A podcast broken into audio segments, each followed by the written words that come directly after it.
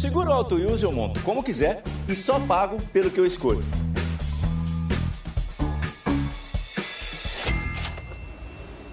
Se eu tirar o picles, eu pago menos, né? Não. Oi, eu moro logo ali, eu preciso pagar tudo? Precisa. Rápido e do meu jeito. Só na Use mesmo. Ouse viver tipo você. Baixe o aplicativo e contrate. Use seguro tipo você.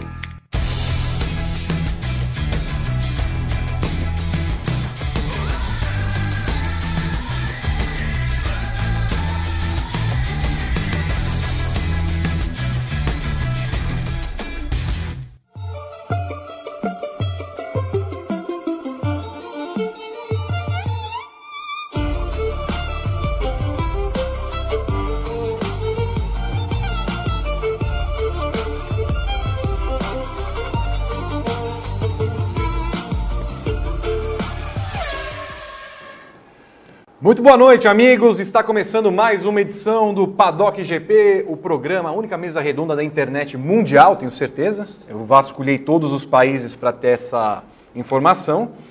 Uh, eu sou Vitor Martins, está começando a edição 178 desta atração de toda terça.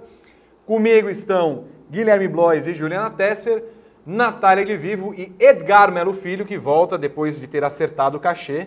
É, Tava com saudade. Tava com saudade. Tá, tudo tá bem, Edgar? Tudo, e vocês? Tudo, Tudo bem? bem. Guilherme, Juju, Princess, tudo bem? Tudo bom, Edgar? Então, Saudade tá de você Pois aqui. é, eu fico sentindo muita falta desse programa. Ele é muito gostoso, mas tem um corre-corre, sabe? Pessoas de idade têm horário para dormir, né? Então, mas é uma alegria vir aqui para participar do programa, ainda mais com bastante assunto que nem tem. Vou sufocar a Juliana com uns 500 mil perguntas da moto, que está tudo aqui na minha garganta. entalado? Não desce, tá certo? E estou gostando de Monstrinho. Monstrinho está indo bem. Monstrinho tomou um vareio do monstro na, na, na última, não nessa de domingo, na anterior, mas Fabinho? ele vai crescer ainda mais. É, Fabinho. Fabinho vai crescer ainda. Então vou aproveitar para tirar as dúvidas com a Ju e tirar outras dúvidas do famoso GP que aconteceu domingo, né? Tem mais Tem- tem 150 algumas perguntas coisas. a par Tem algumas para coisas. discutir. Natália de Vivo, como vai? Vou bem, como já disse, muito bom ter o Edgar de volta. Olá, Vitor, Ju, Gui, Berton, todo mundo que está nos assistindo. É, antes do meu do meu destaque inicial, eu deixo aqui um pedido. Olha, agora não é meu. Mandem tiramisu pro Edgar. O Edgar Mas- ele estava gostei. falando. Mas, o olha, Edgar, Tiramisu? sim, o Edgar Maravilhoso, estava muito falando bom. que é o doce favorito dele, então vocês não vão querer decepcionar o Edgar Melo Filho, Mas olha que aqui. está aqui. Olha como A é gente- bom. Olha, O que é, a, ó- olha o que a Natália proporcionou para a mesa. Eu É jurava que era um impossível. negócio branco. É Não, impossível. isso é bom. goiabinha. A Uma gente tem goiabinha, Obrigado. mas Eu mandem. Eu tava meio perdido. Né? É, o Edgar fez assim, ó, isso aqui, ó. Foi. Não, Ah, não. Isso aí. Então mandem tiramisu, noite, vamos agradar Edgar, o nosso super convidado. Ele, ele merece isso. Mas agora, voltando ao meu destaque inicial, é, não pode ser outra coisa além de Mark Marques, né? Atingiu aí os 200 GPs no Mundial, uma marca incrível para a pouca idade que ele tem, 26 anos, né? O piloto mais jovem a atingir esse, esse número tão expressivo. Tem aí tantas corridas icônicas, tantas passagens. E está caminhando para atingir não sei mais quantos recordes, mais quantos números, mas atingir aí com honras e méritos. Pronto? Foi tudo ok? Tudo Você ok. tá com fome? Olha, eu comi umas goiabinhas, então não tô Ah, com tá. tanta fome. Muito bem. Mas se quiserem mandar comida, Juliana Tesser, boa noite. Boa noite, tudo bem com vocês, pessoal? O seu, o seu comentário inicial. Ah, eu acho que Aragon não foi uma corrida daquelas, né? Nossa, que legal. acho que teria sido uma concordo. corrida interessante se o Marcos não tivesse escapado. Porque o que aconteceu atrás dele foi legal. Mas, né, circuito anti-horário, a gente já espera que ele vá fazer o que fez. então. Você se prepara que eu tenho 500 perguntas para você. 500. Você aguarde. Vou tentar responder. Muito bem. Guilherme Bloise, que veio num mix de NBA com Indy 500. Como vai? Boa noite, Vitor, Nath, mestre, é, Ju, boa noite. É, boa noite a todos de casa. É, eu vim no mix de esportes americanos para falar da Indy, né? Representando o Gabriel Curti nessa mesa. achei que você ia falar de NFL. É, Não, também não. achei que não. falamos de esportes, não, mentira, sacanagem. Tô brincando. Tô brincando. É, fala, tô aqui representando o Gabriel, falando sobre a Indy. É, definido finalmente o título do, do New Garden, acho que a gente vai debater bastante aqui. Acho que todo mundo concorda que foi muito merecido e, e sem nenhum nada a acrescentar de, de a nada a questionar sobre o título dele, né? Então, Nada? Absolutamente nada. Nada. Foi um título completamente justo de um piloto extremamente regular. Então a gente vai debater aqui no segundo bloco, se não me engano, segundo o seu roteiro. É, mas né? eu não, não sei. Não, então tá bom. Então debateremos em breve sobre a Indy e falaremos também sobre a Fórmula 1 e a MotoGP. A, a tríade do automobilismo, do esporte motor, Ótimo. foi esse final de semana. Gostei, gostei do início. Vocês participam desse programa através da hashtag PaddockGP lá pelo Twitter, nos comentários no YouTube e no Facebook. Também pode ser por outras redes sociais, né, Natália? É, pode ser pelo, pelo Instagram, Instagram. manda lá no, no- nos stories, manda um, um direct pra gente, a gente lê Ah, aqui. claro. Manda ver. pelo Orkut, manda Também? pelo, pelo ICQ. ICQ. E além- MSN. MSN MSN, também, com por favor. certeza. É, pelo Badu. Badu, Badu. Nossa, esse é antigo, hein? É pelo Cartas, código postal. Ave é. Maria. Pombo E- Correio. E, e mande também seu joinha. Ah, que ótimo. E se inscreva no canal e mande também o seu super chat pra gente continuar pagando o cachê do Edgar, porque a é muito gente caro. quer ter Mas ele aqui todo o posso? programa. Eu posso com isso. É muito caro. Nós estamos tentando há alguns anos tem- tirar o, o, o Edgar só do Fox Sports, esses canais de televisão que não valem nada. Aí nós estamos tentando pagar, mas é, muito É, difícil já que estamos a com a presença tão ilustre, Pois não? com quantos likes a gente vai, o Edgar vai nos proporcionar uma historinha de bastidor? Com 412? Não. 412. Vamos subir um pouquinho, né? 450. Não, 450. 450. Isso, 450 likes. Uma história de bastidores, já guarda aí, para você Pensa dizer no, no final de semana. Edgar, no final de semana, porque final do quatro- programa. qua- vai, 450 likes é pouco pra uma história do Edgar. Só acho. Tá, já pensa. Porque a gente não revelou aquela da Augusta ainda. É verdade. É, Qual? verdade. Aquela que você ficou até as 3 horas No baile. no baile. no baile não, que a gente tava... Para com isso, não teve baile nenhum. Olha, segundo o meu roteiro, que eu sempre sigo, temos aqui vitória fácil de Mark Marques em Aragão. A Juliana Tesser já falou que foi fácil. Não, não tivesse o primeiro colocado, acho que a prova teria alguma, algum, algum encanto. Né? É, mas é um daqueles circuitos, né, Ju, que o Marques meio que Meio que casa, não é não? Meio casa dele. casa Pô, em quintal, Horário, casa em né? Aragão. quintal. Circuitos anti-horários, n- normalmente, né? Sachsenring também é uma pista que vai bem para ele. Então, o histórico, como ele é mais de esquerdas, então os circuitos anti-horários para ele acabam sendo melhores e ele tem essa facilidade. E aí já no, no- ele foi meio ignorante. E eu acho que ele mandou o recado no, na- no primeiro treino. É, ele foi sexta. muito ignorante, porque no primeiro treino ele terminou com 1.6 segundos de vantagem. Eu, se, É. eu se tô numa outra Ele moto, eu vou pra seco? casa. Tava. Tipo, isso não existe no, No MotoGP. segundo, que foi o Vinhales. Me, me relembra só uma coisinha. Enfiou um o binóculo. Lorenzo tava quanto nesse treino? Você lembra? Não lembro a diferença, mas ele foi o último Três. Bom, ele, ele chegar em vigésimo, Não, eu ia mais de bombardear a 3, Ju porque por se o isso. segundo colocado tava 1.6, o cara que tá no fundo do grid tá muito mais Que, atrás. e que era Vinhales, não era? Era Vinhales. Vinhales. E Não, pro ele- Lourenço ficar em vigésimo, Ele eu ia botou um, um pneu macio, que foi o que os outros não, não fizeram e tudo mais, mas ele já chegou ignorante, né? Com uma... Tanto que foi a melhor volta do fim de semana, nem na classificação superou aquilo. Então, né, já chegou mostrando que, oi gente, vim, ganhei e vou embora. Era basicamente isso. Bom, ele foi pescando os adversários, né? Segunda, já começou pescando os caras na sexta, então é isso. quinta, né? Foi. Na quinta, na quinta Foi ele foi mesmo. pescar com o irmão. Ah, é? Aí já tava no clima. Então, mas acho que não, não foi bem uma pescar adversário, porque ele não teve adversário, em momento Não, nenhum. não teve. Não Concordo com não teve. Não teve. Os treinos que, a- que, a- que outras pessoas lideraram, né? Tipo, o segundo treino foi liderado pela Yamaha. Você falou uma coisa muito importante. A briga gostosa que chamou a atenção foi atrás dele. Foi a briga do segundo. Terceiro, quarto, segundo, É, porque terceiro, parecia troca. encaminhado Exatamente. pro, pro Vinhales, e aí depois o as Ducati isso. subiram e tudo mais. O, o próprio Dovic veio vindo, veio Sim, vindo. o fez uma Achei boa o. Miller também bem. Isso foi o que deu um pouco de vida, porque se ficasse nele, É. ia dar sono. O próprio Miller disse que quando ele assumiu o segundo lugar ainda na primeira volta, ele já precisava de um binóculo para achar o Marques na pista. Ele já tinha ido muito embora. Na metade da primeira volta, ele já tinha colocado um segundo de, de vantagem. Incrível. Então, era o dia dele ali, né? Ô, Ju, as pessoas estão se perguntando, é, você já deu essa explicação um tempo atrás no Grande Prêmio, mas se você puder pro- explicar para, tecnicamente, por que, que, ele, que o Marx se dá bem tanto em pistas que são é, anti-horário? Na verdade, eu acho que é pela maneira que, que ele se formou como piloto, né?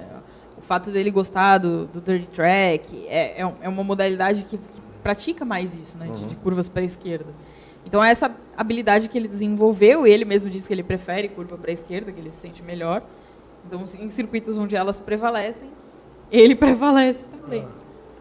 Não é que ele seja ruim nas curvas para a direita, porque ele Não, obviamente é. não é, mas... Mas você sabe que todo piloto tem sua preferência para lado de curva, né? todo, é impressionante. E nós de turismo, a gente gostava mais de curva para a esquerda. Você tem todo o lado do carro, gaiola e porta para lá. Então, se der uma batida, tem bastante lado. Curva para a direita, você faz meio que de olho no guarda-reio, porque tem a, porta, o guarda-reio, a porta e você. Então, a, a gente prefere mais curva para a esquerda. E claro que eles na moto, do jeito que eles se expõem, eles têm a preferência No Grande deles. Prêmio a gente gosta bastante de esquerda também. Sim. Senhor amado.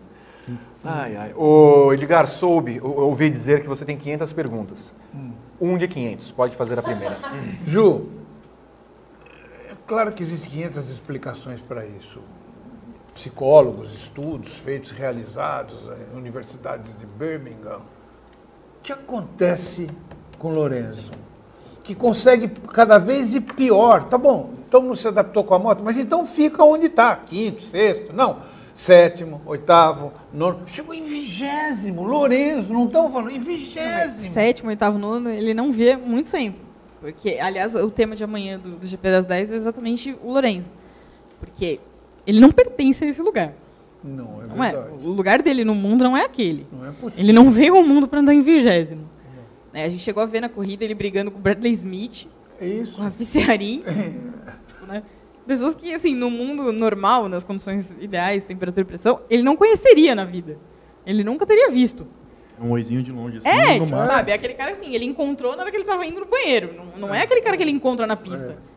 E aí, mas eu acho que, que é, um- é uma, uma série de coisas, né? Eu acho que o Lorenzo se machucou demais tentando. Isso sim, tentando É, chegar lá chegar e cada moto, tombo né? destruir Já um tem- monte de coisa. Já tem mais de um ano que ele não tá, né? Claro. intacto, tem sempre alguma assim, coisa não tá consolidando ou colando, Exatamente. algum osso, Então, escafoide, sempre tem uma turma mexendo. Eu acho que é razoável, né?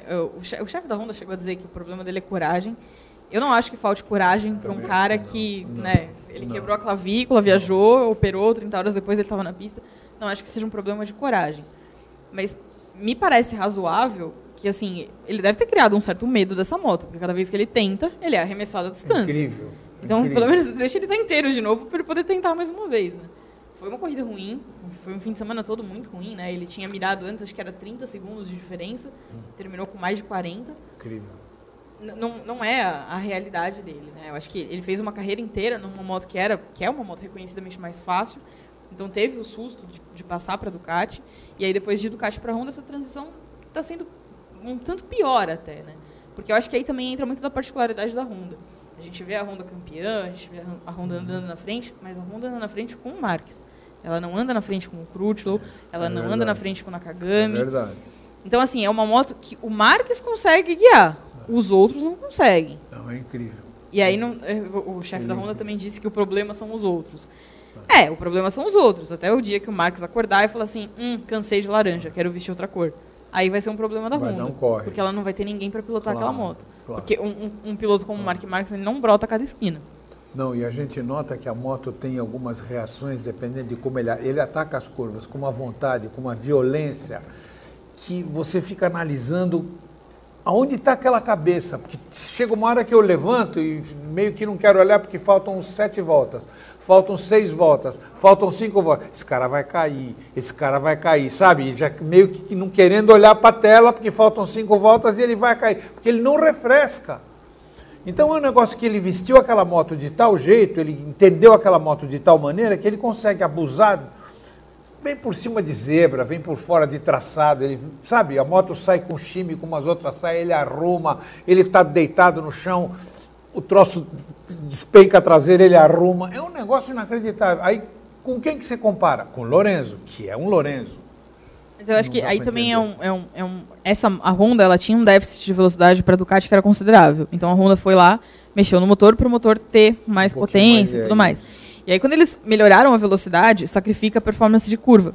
Que era um dos pontos chaves do Lorenzo. O Lorenzo chega era muito forte, bom tem em que frear curva. mais, tem que frear mais, ela vem balançando mais. Chega É. mais desarrumada e você põe o pé. É, então assim, a, mas a ela MotoGP vem. por si só já é muito física. A Honda é uma moto muito física. Um cara que não tá em 100% da forma, fica mais complicado, né? Acho que E tudo indica que a Honda não está preparando um substituto para, né? Até Acho agora eu não vi nenhuma não sinalização. Tem, nenhum deles aparenta realmente tipo, sei lá, dá- uma continuidade, lógico, não no mesmo nível do Marcos, porque é um absurdo, né? O que ele faz, pelo menos particularmente essa temporada que ele faz, eu acho que é, um, é fora, é fora da curva de, de um cara normal, de um atleta normal, assim. É a melhor temporada do Marques? Eu acredito que seja. tempos? Eu acredito que seja. É Acho que não, ele já teve- é. É que ele tá só em primeiro e segundo. É que mas- eu acho que a- o Marques ele foi apresentando muitas versões diferentes. Essa é a melhor versão do Mark Marques, porque hoje em dia ele não cai mais, É. ele só cai em treino, a gente não vê ele cometendo erro. Uhum. Esse ano, com exceção de Austin, no resto, ele não saiu do Primeiro segundo lugar. segundo, O pri- é. pior resultado dele foi o segundo lugar. Então é uma temporada muito regular dele, mas eu acho que a 2014 ainda impressiona mais. É, que por foi... ter sido. Ele venceu as 10 primeiras Sim. corridas da temporada. Né? É, eu acho eu falar. que, que fica uma marca maior. Mas o Marques de 2019 é o melhor Marques que a gente já viu. Voltando só ao Lorenzo, Ju, eu quero que os amigos também respondam. Você citou no seu, no seu comentário anterior que o chefe da Honda falou em coragem, que falta coragem para o Lorenzo. Eu acho que entra naquelas declarações ao longo do ano que a gente viu, por exemplo, o Vinhares falando que não consegue largar, que eu acho que mandaria ele embora.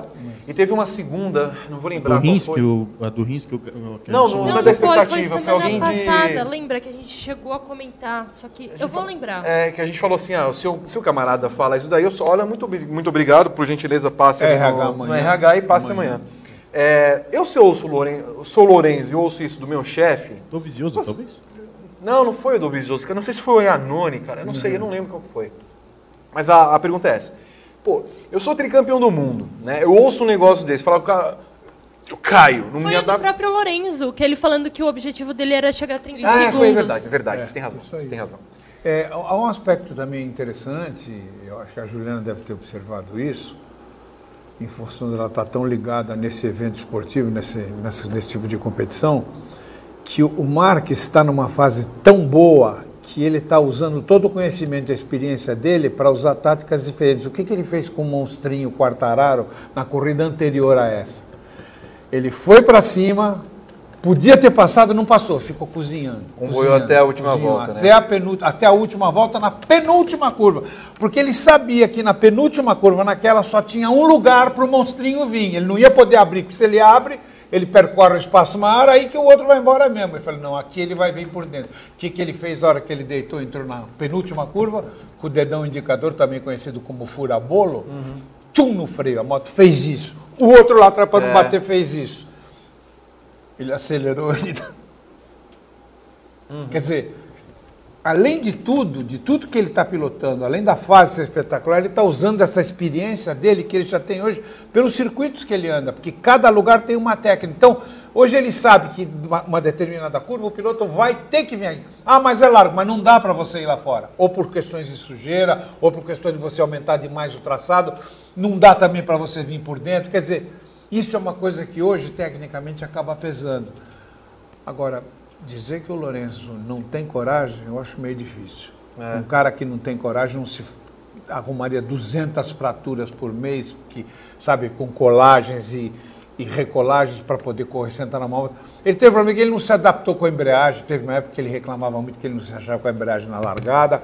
Ele teve uma série de problemas. Agora, gente, é difícil digerir um cara como o Lourenço não se acertar com o foguete daquele na mão. É difícil descer. Eu não sei, eu não consigo, Ju. Eu não consigo. E a minha questão era sobre isso, sobre coragem. Teria a Honda a coragem de quebrar o contrato? Não acho que vai, porque eles não têm quem colocar no lugar. Mas qualquer no lugar não faria melhor que ele?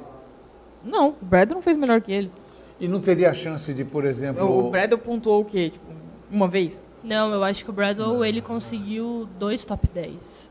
Não, não acho que top 10 não. Conseguiu. Pelo menos um top Bom, 10 ele conseguiu. Mas assim, é, entre você ter um tricampeão do mundo e ter um cara que foi escanteado Obviamente, da MotoGP, acho que já tem 4 ou 5 anos, o Crutchlow tá toda hora falando em aposentadoria. Então, É. O não Nakagami, ele. você não vai colocar ele. O Nakagami, Não vai rolar. Eles não estão nem querendo dar moto ele- do ano pra ele no ano É, que vem. então, Então, ano passado. também não vai ser. Eles vão fazer quem? Mas. Porque a- assim, o que tinha de bom pra subir na Moto 2 já subiu. Porque eu acho que o melhor que tem lá pra subir hoje é o Brad Binder. É. O Alex Marques, assim, ele tá fazendo um baita ano. Tá. Acho que ele vai continuar. Mas assim, até o ano passado ele, já- não tava. Eu acho que ele, Ele- vai continuar. o, o, Marques- o Alex vai continuar na Moto 2, Vai. na mesma equipe. Eu acho que E vai. ele também não vai correr o risco de correr com o irmão. O próprio Mark É. já, o É. próprio Mark já falou que não tem nem espaço pra ele agora. e não. nem a Honda seria maluca de botar os É, dois porque irmãos. imagina assim, o, o, o Alex ele já tem que carregar o peso do sobrenome. Ele vai ser sempre o Exato, irmão do sempre Marques. irmão. É, o Aí Schumacher dar. 2, lembra? Vão dar a mesma moto pra ele. Pra ele tomar o calor que o Lorenzo toma. É.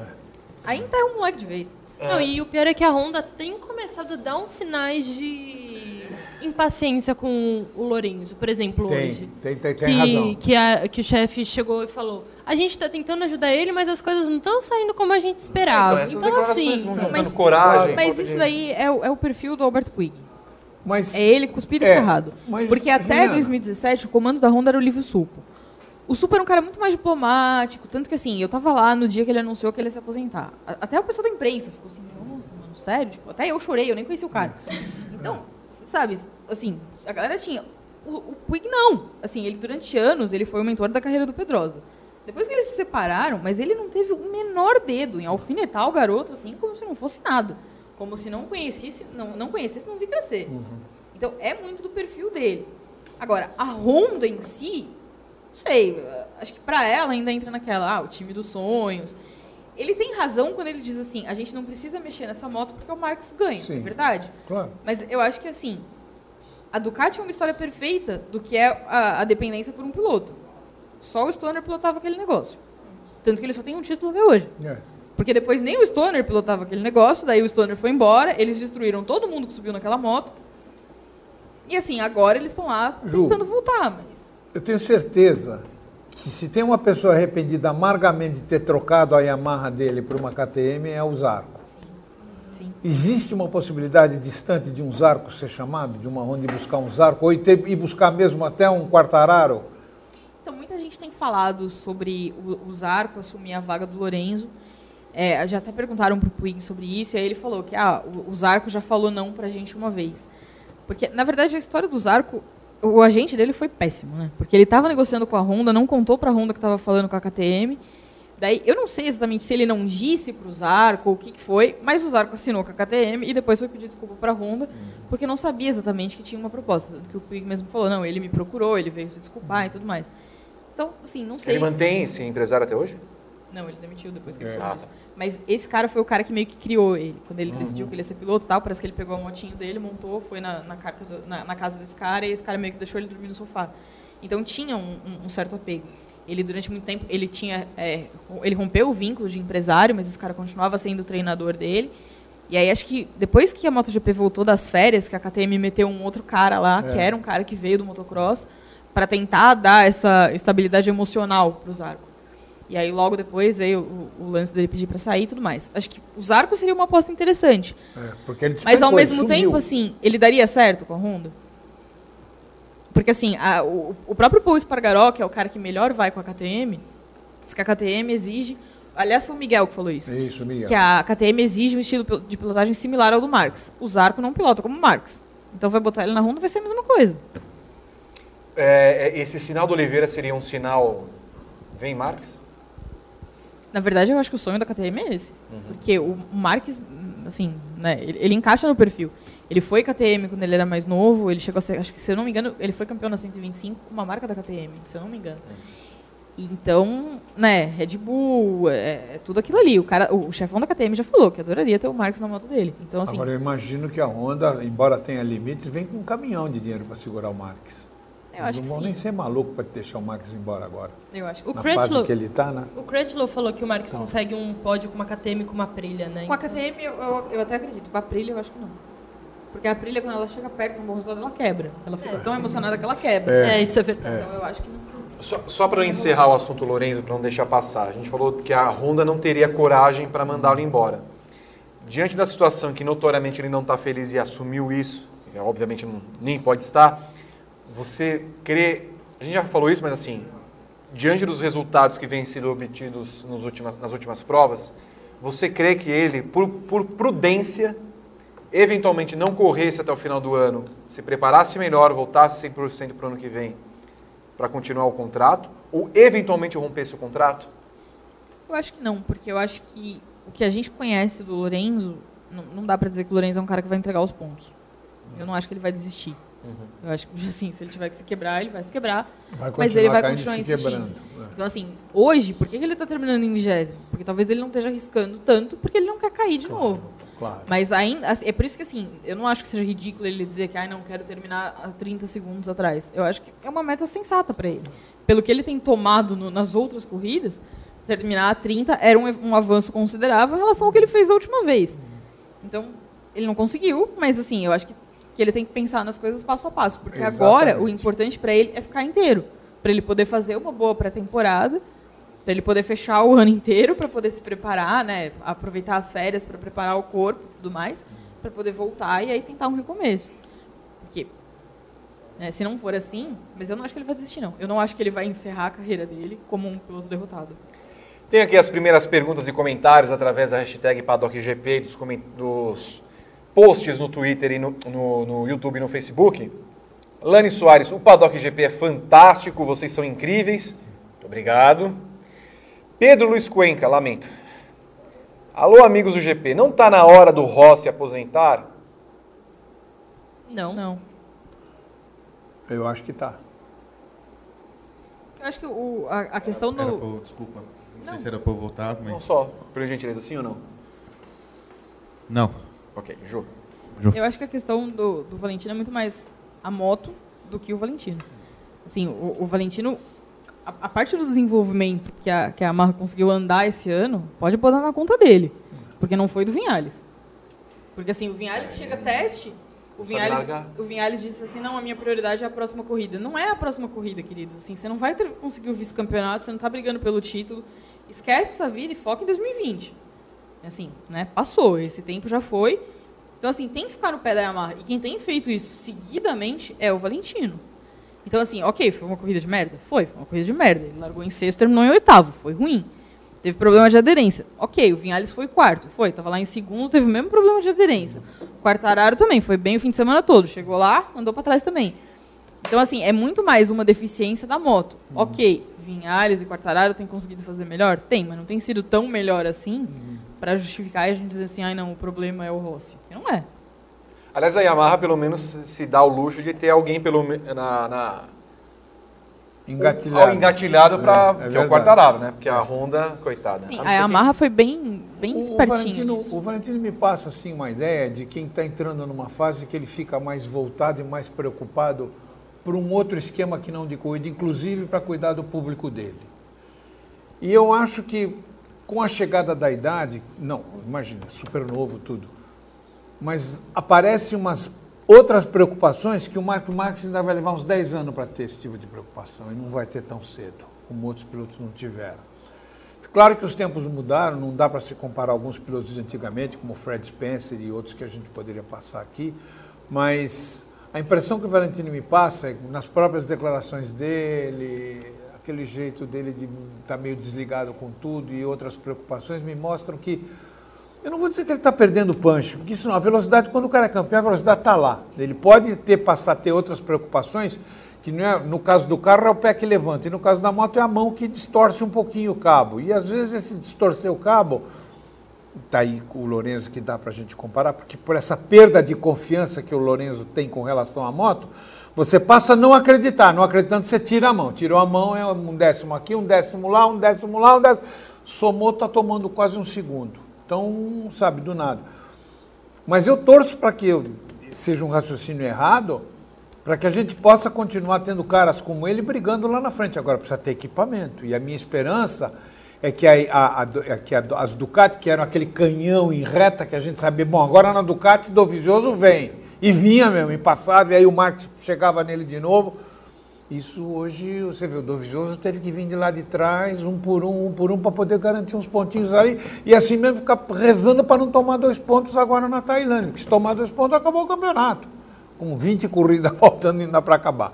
Então eu espero que não, mas hein, eu não vejo mais aquele Valentino, sabe, aguerrido, com vontade, com volha, como diz o italiano, de, por exemplo, três, quatro anos atrás. Eu vejo ele hoje muito mais político, as próprias declarações dele, quando ele fala ali no final da corrida, ou dá uma entrevista, você nota que ele já tem um outro comportamento, ele está voltado para outra coisa.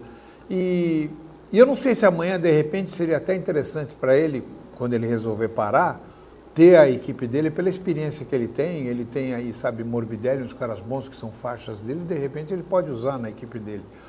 Mas tomara que eu esteja errado, mas você acha que tem mais alguém daqueles que podem ser descartados no final do ano, como o Iannone e companhia, Ju?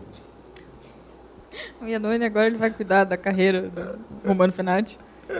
Mas ele vai seguir na. Oi? Vai seguir na trilha. Vai, mas né? Ah. consegue imaginar. Eu imagino aí, Fenati, como você está bonito hoje, Não, esse- faça uma base. Não, teve, se um texto, merecem. teve um texto maravilhoso do Matt Oxley. Que ele escreveu que tipo, a primeira coisa que ele vai fazer com o Fenati é dar aula sobre o uso do Instagram. É, mas é. Porque você tem que saber. Aí ele fala, né, que o, o, o Iannone ele tem uma namorada que é modelo. Ah, e aí outro dia é. ela postou Nossa, é um vídeo verdade. que era o Iannone beijando o pé dela. É. E aí ele falou Ela assim, gente, é. E aí ele falou É. assim, tem muito mais curtidas do que qualquer foto de corrida. Então é isso que ele tem Já que ensinar viu? pro Fenati, Não, entendeu? não viver. É, é, é, é, é esse tipo de coisa. E é não, e eles maravilhoso. é uma merecem combinação. que o Fenati outro dia deu uma declaração de que é filme por como que Como é? é que não, era? era? piloto sem moto. Piloto sem moto é, igual, ator pornô sem mulher. É, Ele falou isso. Tá bom. falou Ah, tá isso. bom. Eles se merecem. Por isso que eu perguntei para Ju se ele é descartável, porque O não não fazendo sofreu um nada. acidente? Que- Ou eu estou viajando? Ele, acho que ele fratura a clavícula. Começou bem. já, começou, entendeu? É. Primeira corrida da parceria. Já o cai, Iannone, ah, primeiro o ótimo. Iannone tomou um capote. É, não, o machucou vai. é. A, a segunda aula, se a primeira aula é como usar o Instagram, a segunda aula é como cair com segurança, né? Assim, então, Ju, para não perder o pique, Petrucci, continua, tchau. Não, o Petrucci tem, tem contrato, assim, depois que renovou, virou uma desgraça. Ele, ele, ele conseguiu esperando enganar. Virou uma Ele conseguiu enganar. Vi- mas- Enquanto não tinha, era um canhão. Assinou o contrato, tirou a mão. O que aconteceu? Mas eu acho que o próprio do Visioso, né? É que assim, ele apareceu mais, mas. Né, Ah, ninguém o Rins viu. foi mal ninguém... nessa corrida. Pois É, é, jogou o Morbidelli para rua. acabou com a corrida do Morbidelli. Acabou é. com a corrida do Morbidelli. Ele Foi lá foi pedir super desculpa. sincerão hoje, Sim, foi inclusive. E Sincerão. falou exatamente o, o palavrão, inclusive. Eu, Exatamente. É, a vida dele. F3 é, é pontinhos a corrida A do corrida Morbidelli. F5. Sincerão. Daí você tira o nível do, do- da corrida do Rins esse final de semana. Pois é. Mas assim, o Iannone, eu acho que ele trocou demais de, de moto. E a Aprilia hoje, cara, Esquece. não rolou, né? É, e ele um chegou a, ele O chegou a declarar que o maior erro dele foi ter deixado o Ducati. É. Mas então, não. é, ter deixado ou a Ducati Ele, ele que... foi Eu acho deixado. que a Ducati É, também foi Porque a deixada. Ducati tinha que escolher É. entre ele ou no Vizioso. Sabe quando, eu, sabe quando eu acho Que ele assinou, muito a- difícil, a- como diria o quando ele assinou a RH dele na Ducati, quando ele derrubou o Dovi. Sim. Naquela Ah, última lembro. curva que ele deu uma Mas, mas rasteira. na época, mas na época os dois estavam mais ou menos no É, mesmo não, na época não era Não, nada- nada eu também, espantoso, mas, né? pois é, eu acho, mas ali eu acho que ele assinou a sentença É, dele. na verdade, quando o eles- cara, o cara queria matar ele, o cara aquele de barbicha lá da Ducati estava alucinado. Quando eles estavam disputando a vaga, eles meio que estavam ali, né, no, no mesmo patamar. Eu, eu, acho que eu era, era, um- era uma questão a se o pensar. Mas acho que né, o, o histórico é- era mais favorável ao do Vizioso. O Vitor, você também Pois vai não. fazer aulinhas de Instagram com, com o pessoal aqui? Como é que Tava, é? falando, tava fazendo umas Ah. aulinhas de Instagram também. Não, vocês estavam falando do, da namorada do... Eu fiquei chocado não com sei essa nem do- quem era, da não sabia dessa namorada. história. Eu, tipo, Ah, eu não sei, eu sei que ele, ele, ele tinha uma namorada da Argentina e agora ele mudou. Mas é, é modelo também. Aí, tipo, tem foto, ele tem uma tatuagem aqui que tá escrito como é que é, tipo, assumindo riscos Mas desde assim, não sei ele, quando, que foi o ano que ele, não, nasceu. Ele é não maravilhoso. posta fotos da namorada vendo TV e a namorada pelada, né? Ah, Não, isso- acho que A, não. a que não. nádega da Acho que namorada. Não, né? é Não. verdade. Tomara que Como, não. como certas pessoas... É verdade. Não, mas ele posta. acertado. Ele, ele posta mais foto, tipo, dele fazendo o modelinho do que qualquer outra coisa, entendeu? é Porque, maravilhoso. Né, como piloto, ele é um ótimo modelo. É. Acho que vocês pegam muito pé, no pé do Iannone. Não, muito. não é assim, é maravilhoso. O- Dizer o- ó, tá vendo? Tem umas fotos de, de moto aí, ó. isso, modelinho, Henrique, namorada. ele é boa vocês pinta. gostaram do... Quem? O Yanane é boa pinta. Aqui, tá vendo? Não, é namorada e tal. ó. Pena que ele é um namorada. lixo de ser humano também, né? É, aí, eu- aí não compensa. Bom, depois desse momento ego. GP, É, como que é? é Iannone é um é, homem tóxico cancelado, Iannone. Iannone foi cancelado. É, cada vez pior. viu, esse. Vocês gostaram, o Rafael Henrique pergunta, vocês gostaram do rendimento do Mika Kallio? Micacalho, é, inclusive, é um cacófoto. é- Devia ser Micalho. É, é verdade. Micalho. O- Gostaram do Micalho? Calho também tá voltando de lesão, né? Ele tinha sofrido uma lesão no, no joelho. Se eu não me engano, foi na Alemanha no ano passado que ele foi correr e aí tomou um capote. Ele chegou a, a achar que ia ser o fim da carreira dele. Então ainda, né, tipo, tá voltando ainda. Mas o Calho não tá lá para dar resultado. O Calho tá lá para desenvolver a moto. Era isso que ele tava fazendo fora da pista e é o que ele vai E continuar tampar fazendo. buraco, né? Também. Também. E, e eu acho que a, a entrevista do Pete Bader é muito legal, porque o, que- o que ele falou é verdade, né? Os caras, os funcionários da KTM, eles tinham que trabalhar assim, um lado do box, celebrando que as coisas que o Paul Espargaró fazia, e o outro lado era a derrota em pessoa, com a tristeza dos arcos, os resultados dos arcos. Então, de uma certa forma, ele precisava dar um ânimo para aquela galera para eles verem assim, tipo, olha, tem luz no fim do túnel, né? O Calho, em 2017, ele estava brigando pela vaga, né? Porque ele queria o lugar do Bradley Smith e tudo mais. Então, acho que ele ganha essa nova chance de, de mostrar serviço e tal, mas ele não está ali para conquistar resultado. Ele está ali para desenvolver a moto mesmo. Regis Silva, Marques em uma Yamaha seria bom? Ele está em Juiz de Fora, Minas Gerais. Eu acho que o Marques seria bom até se desse um mobilete Sim, é para o que eu ele. ia falar. Mas eu não acho que o Marques um dia vai andar na, na, na Yamaha. Jamais. Tô contigo. O Vamos Lusa Tononi. Tá mais difícil ver um brasileiro na Fórmula 1 ou na moto velocidade? Na moto velocidade. moto. Na moto velocidade. É, no, na Fórmula 1 tem o sete câmara, tem, tem um É, mas monte tem de alguém pilotinho, bem-vindo. né? Tem o Nós, Wayne. nós temos na moto E o o Eric Granado. Sim, que já teve duas chances e foi barrado. Três, porque ele teve a moto 3, depois a moto 2, depois a moto 2 de novo. É verdade. É, eu não acho que a, que a Moto E vai ser um trampolim para a MotoGP. Para a Moto 2, não acho. É, se você olhar o padrão do grid, talvez os meninos mais novos tenham alguma oportunidade. Não acho que vai ser o caso do Granado.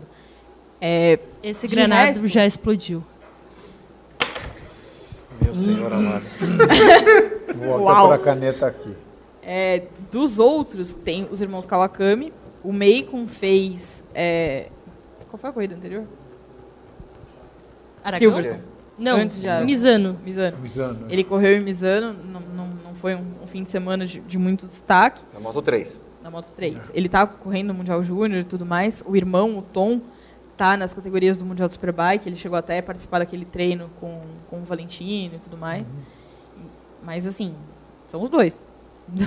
Não tem muita gente, né, pra, pra vir aí. O, o- o povo quer saber, Juliana Tesser, se Eric Granado não conseguir nada na moto E, onde ele vai correr então? No Superbike Brasil. Superbike já faz Brasil isso hoje. mil. Só fica nisso. Não há Só. mais nada, não tem. Ué. Não, há, não há o que vislumbrar na carreira. Não, a menos que. Eu acho que hoje o, o grande caminho alternativo para os pilotos tem sido o britânico do Superbike, que foi para onde o Regan foi, por exemplo. E o Regan conseguiu esse salto para o Mundial do Superbike. Linda. Mas eu acho que não, não tem muito mais para. Mas o Reading também conseguiu. Foi mais um golpe de sorte dele conseguir no Ele Superbike. tá indo bem no britânico, né? É, que eu acho sim. que ninguém esperava que a relação Bautista com a Ducati fosse azedar do fosse- jeito é, que azedou. Então, exatamente. Mas. Eu acho que se o Bautista não tivesse saído da Ducati, o Reading ia continuar ali no britânico. É, mas eu acho que. E assim, o Granado foi bem no- nos testes da Moto E, mas não tem conseguido resultados, né? Ele tomou. E quando ele tá na frente, ele cai. É, então, ele caiu nas corridas e tudo mais. Não, não, não, não tem sido uma temporada de encher os olhos. A Natália mandou aqui na janelinha pra mim que o Eric é um granado sem pino.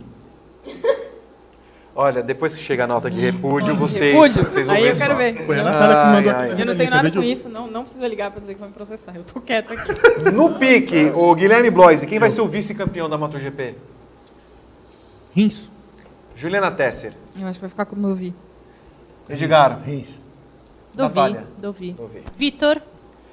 Voto de Minerva, amiga. É, Cara, eu queria que fosse o Quartararo, mas tá muito longe. Não. muito longe. Nossa, ele tá em sétimo, Nossa, né? ele tem longe. tipo, né? Monstrinho tá Nossa, muito mas aí ele longe. pode. ele vai- Monstrinho tá muito longe. Monstrinho tá Tem que Vai ganhar todas as corridas na MotoGP, É. na Moto 2, na Moto 3, somar o ponto de tudo aí, Exatamente. aí ele Vai ser chega no, no vice. Eu acho muito legal o Quartararo. A, a, a corrida do, do fim de semana foi maravilhosa. Do, do fim de semana anterior foi É, maravilhoso. foi mesmo, adorei. Porque assim, ele terminou a corrida, ele perdeu a corrida e ele saiu dizendo assim: Não, eu achei muito legal, foi o melhor dia da minha vida. Sim. Como assim? Mano, você liderou a corrida inteira e você foi batido na última volta.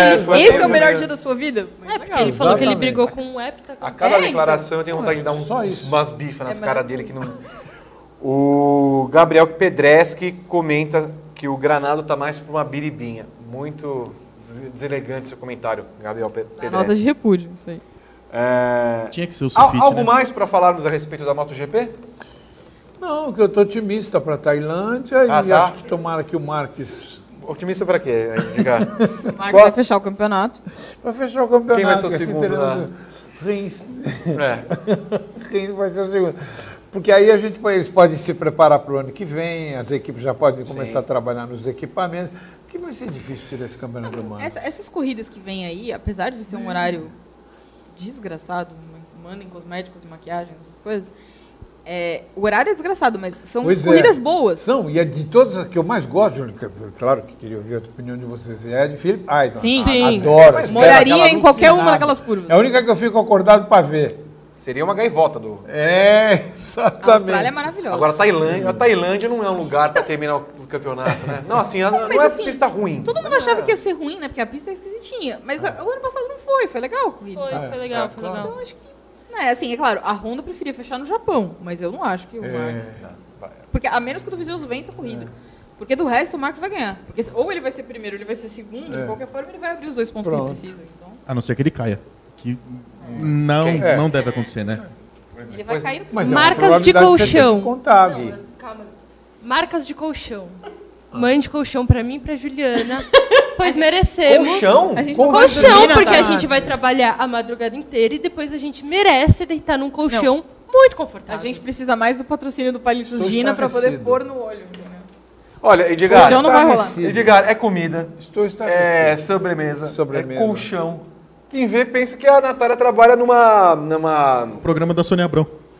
Porque a Sônia Abrão não tem colchão? Não, não vende tudo no, no programa Ah, da tá. Sônia Abrão. A Nath vende tudo. Ela, ela não tá pe- pedindo pra vender, ela Ah, quer consumo próprio. Ela é anun- diferente. anun- tá anunciando. É. Não, mas eu prometo que eu faço um GP às 10, deitada no colchão, Nath, propaganda, são permutinhas, né? Que é permutinhas. permutinha. Ajuda. Eu tenho, eu tenho medo, eu tenho medo disso. Tem medo por quê, Eu Vitor? tenho medo, porque.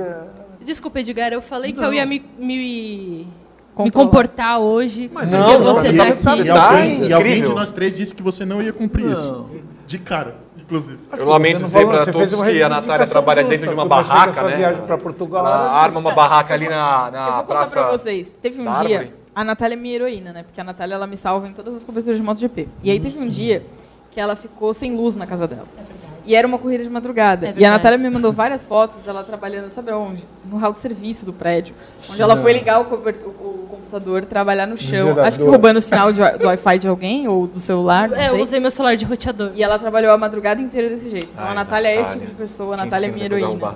Então, assim. Né, Nath? Então, assim, gente, agora tocados por essa história, vocês vão mandar superchat pra gente ganhar um aumento. Tá vendo? Estão convocados. Nenhum superchat. Quantos minutos de programa? 42. 42 minutos de programa Puxa, com já? Edgar Melo Filho. Puxa vida. Nenhum superchat. Vocês já foram melhores? Olha, você sabe o que eu acho, Guilherme Bloise? Diga, amiga. Com 42 minutos de programa, o programa já descambou. Já descambou. Já descambou. Acho que já assim, descambou. a gente tem que- tem que estabelecer algumas coisas no Perfeito. programa, assim, quantos likes pra contar uma historinha e a- em que minuto do programa vai descambar. Descamba. Porque é, é incrível como acaba. como acaba o negócio. É muito rápido. Eu vou perguntar mais uma vez, espero que. Há algo mais para dizer a respeito de MotoGP? Depois da propaganda da Copel que ela fez aqui. É. Ah, atenção, Karsten. é Karsten o nome do colchão? Castor. Castor. Carsten faz Castor é um- lençol. E Karsten é o fotógrafo. É, é, é. É. Faz lençol, toalha de banho. Pode mandar também, a gente tá aceitando qualquer negócio. É, Você House é, no, é Grande prêmio vai, House é bom. Grande Prêmio vai completar 25 anos e você Que vê a beleza. situação de mendicância do, do site Ah, Grande Prêmio. É terrível, Edgar. Edgar tem história no Grande Prêmio. Você que é novilho, é não sabe que Edgar fazia colunas semanais para o Grande Nossa, Prêmio é nos idos de 2003, 2004. Ó, É mesmo. Mas vai continuar sem saber porque vocês não dão like, não dão superchat, então a gente não vai contar nada. essa menina tá... Tá, tá voando. Isso, tá voando. E sabe o que é pior? Natália. Tá voando. Aquela, aquela garrafinha na frente dela É a é, goiabinha. maracujá. É Não goiabinha. é, não maracujá. É, é ipioca da pura. E alguma coisa nessa goiabinha da Natália De Vivo Eu, aí? eu peço. Não, é a goiabinha tá especial. Vou até roubar mais goiabinha. uma. Vou até roubar mais uma. Come, né, Edgar? Já que não mandam tiramisu, vai ter que comer Aliás, a eu tô goiabinha. devendo chocolate pra você. Tá Ah, já que mesmo. nós estamos aqui no... no- Não, Tá virou- mesmo. Virou um sacolão. Eu tô Virou devendo mesmo. chocolate Tá aqui pra mesmo. você. Eu, Eu- abro chocolate e não abro manda mão. pra cá. Eu esqueci o que eu ia falar completamente, velho. Você falou de Intervalo, mercado. Intervalo. Eu acho que antes da Copa GP. Intervalo. Nossos comerciais, por favor. Ah, eu lembro o que que eu... Eu peço perdão. Era isso. É. Agora vamos falar rapidamente da Copa GP, antes que descambe cada vez mais. Quem vai falar da Copa GP? Eu posso. Então, vamos Pois lá. não. A, a decisão da Taça Grande Prêmio 25 anos acontece agora, dia 12 de outubro, lá na, no cartódromo da Granja Viana. Largada ao meio-dia. Estão, estão todos convidados a participarem do, deste grande evento, que é um evento que vai anteceder a decisão da temporada 2019 da Copa GP, que vai ser numa prova de mini, mini endurance, que acontecerá no dia 2 de novembro. Ou seja, já vocês vão se ambi- ambientando aí com um grande evento que está para acontecer com a gente do Grande Prêmio. Então, é, em breve teremos novidades com relação ao, ao à taça Grande Prêmio, né? Provavelmente lançaremos alguma coisinha no próxima sexta-feira em comemoração ao, ao- a um certo site de, de esporte a motor. Se Que- fizeram os vivos até lá. Não, é, se, se a Natália não vendeu o site até lá, É verdade. pode acontecer. Um conglomerado. Conglomerado. Comprar o site. Não, a Natália dominou geral aqui. Eu tô, eu tô chocada. Pra você ter uma ideia, o Cyberdog Renan. A Natália quer o lugar do Vitor. Ela está serrando a cadeira. Nós vamos. Natália vai apresentar programas especiais aqui. Se ela, não, se ela quer o seu lugar, não sei, mas o site tá. Se deixa, deixa Não, na mão dela, ela. Natália certamente vai ser a, Com certeza. a Jorge Bevilacqua do site. fazer- Vamos fazer aqui, ó, ao vivo? Por favor, Bom, continue. enfim, só para terminar, bom, 12 de outubro, largado ao meio-dia, estão todos convidados a participarem com a gente deste grande evento maravilhoso, deste site espetacular que completará 25 anos na próxima sexta-feira. O... Mandem presentes. Você tem algum uh, convênio com a Amazon? Que tem um, É sim, verdade. me mandem isso. Delivery não sei do que lá É mais. Alô, Pô, Mesbla, Mapping. Inclusive a Amazon poderia. Mapping, a Mesbla. Mesbla voltou, né? Não, eu, eu, eu peço porque assim, a gente tá aqui, que eu sempre falo, a gente tá aqui no horário do jantar, fazendo tudo por eles, apresentando aqui de graça por eles. O mínimo que eles podem fazer é mandar um superchat. Em, em comemorar. A gente também pode fazer Ajudem a- campanha para aquelas marcas de entrega, né? Porque daí chega um Rap, jogador. iFood, Uber Mas não era pra falar, menina? Não, eles É só publicidade de graça, mulher. Natália, você tem que Ah, aprender. mandem superchats pra gente financiar a festa Que festa? dos 25 anos do Grande Então, Prêmio. você não soube? Então, Agora não, vai ter festa. só vai ter Nem isso festa. vai ter. Não, Não tem colchão, não tem pizza e não vai ter festa. Ah, pelo amor de Deus. Ajudem as um pobres Tenha- pessoas Tenha tenha- tenha a terem uma festa. Tenha paciência. Tá eu sei, eu faço Olha, uma ideia, mas cara, eu vou, me, me man- manda Tô- um tô sentindo sua pressão alta. Terapeuta. A gente Sua precisa realmente tá fazer um bolão de quando o programa vai descambar. Yorkshire. Team manda os primeiros 5 dólares. Deus é pai. Te amo. Edgar, boa noite. Amém, boa noite. Conte a história daquele piloto brasileiro que às vésperas de Spa passou a noite no banheiro porque chovia a cântaros. Você sabe essa Não história? conte. Não conte se não chegar aos 450 likes. Ele apagou Ele- o quê? Sim, mas aí. Você é. sabe, mas você sabe essa história? De, em Spa? Piloto brasileiro que às vésperas de Spa passou a noite no banheiro porque chovia a cântaros. Eu também não sei dessa história. Também não. Mas eu não me lembro. Ô Yorkshire, depois do morcego que passou aqui, manda o- as iniciais desse piloto, por gentileza, pra gente Junto saber. com mais 5 Não, dólares. são é, 10 dá dólares, nomes. né? Vamos dobrar. A gente Vamos pega a meta, a gente dobra a meta, que nem a nossa. Opa, que nem a nossa firmeza. E o bom é que 5 dólares hoje tá... Tá voando. Sim. Mas manda as iniciais, porque a gente não é de citar nomes, obviamente, então manda as iniciais que a gente descobre. 5 dólares paga uma pizza aqui do E lado o, na e padaria. o Ricardo Guarapari... Eu também não. O Ricardo Guarapari por 4 dólares e 99 cents. Tô gostando, são dólares. Aí ele, ele manda um print aqui. Não, ainda bem que está Você tá- mandando você tá dólar. comendo e mandar coin. Ah, tá. Eu pensei que. Bom, o Ricardo Guarapari. Essas meninas deixam meu coração mole nessa solidão de Boston. Não, ele tá em Boston mesmo, não é foi trocadilho. Massachusetts.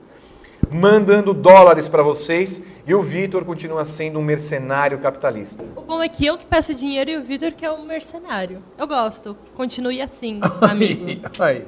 Agressões ao Vitor E são o, sempre e o. Fernandão, depois eu mando a foto para vocês, ele está com. Eu imagino que seja pancetas. Veja, Juliana. Pinga azul também, Fernandão? Vindo do Fernandão só E, pode ser e uma panceta. cerveja, não podemos falar o nome da marca. Não, mas é, o Fernandão é aquela Menos pinga azul. patrocínio. Não, mas não é. Nesse Se bem que é momento uma marca que patrocina o site por outro produto. Entendeu? É, não pode falar, então eu não Que é, sei. ele é patrocinado pela TNT, é da- do mesmo grupo Petrópolis. Ah, saquei. Mas eu fico impressionado com a quantidade de gordura que vai ser ingerida pelo Fernandão. Depois ele, ah, eu tô passando mal. Planos de saúde também. É remédios de propósitos. colesterol também? Mandem para Bom, cá. depois dessa extensão linda do primeiro bloco, eu novamente peço perdão para vocês pelo fato de ter absolutamente descambado esse programa. É, voltamos no segundo bloco com um terapeuta e para falar a respeito da Indy que teve no final de semana o seu desfecho com Joseph Newgarden campeão e a vitória de Colton Herta. Espere que nós voltamos daqui a pouco, acho.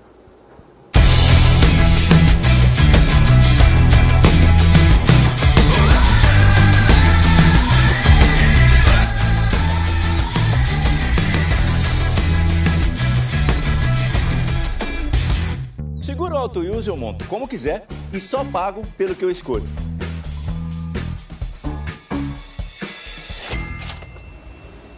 Se eu tirar o picles, eu pago menos, né? Não. Oi, eu moro logo ali, eu preciso pagar tudo? Precisa. Rápido e do meu jeito. Só na Use mesmo. Ouse viver tipo você. Baixe o aplicativo e contrate. Use Seguro tipo você. Fala pessoal do Paddock, Joseph Newgarden é bicampeão da Indy, um título com todos os méritos e todas as justiças possíveis. Em 2019, o Newgarden foi um piloto baseado em uma filosofia de estar sempre à frente, de estar sempre competitivo e de dar botes nas horas certas.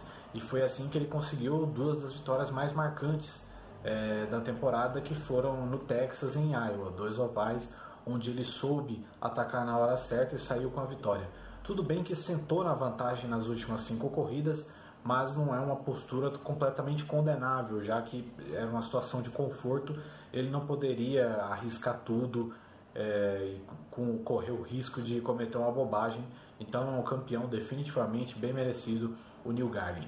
Simon Pagenaud foi o vice, na minha opinião de forma merecida, por mais que a temporada dele tenha sido bem medíocre e se baseando bastante no que aconteceu em Indianápolis, ele foi o piloto que tentou alguma coisa no fim. Ele foi um piloto mais combativo em Laguna Seca, que parecia ter mais vontade de ser campeão do que o Alexander Rossi, que nas últimas etapas vem se preocupando mais em dar desculpas, falar como o mundo conspira contra ele e piadinha também nas redes sociais.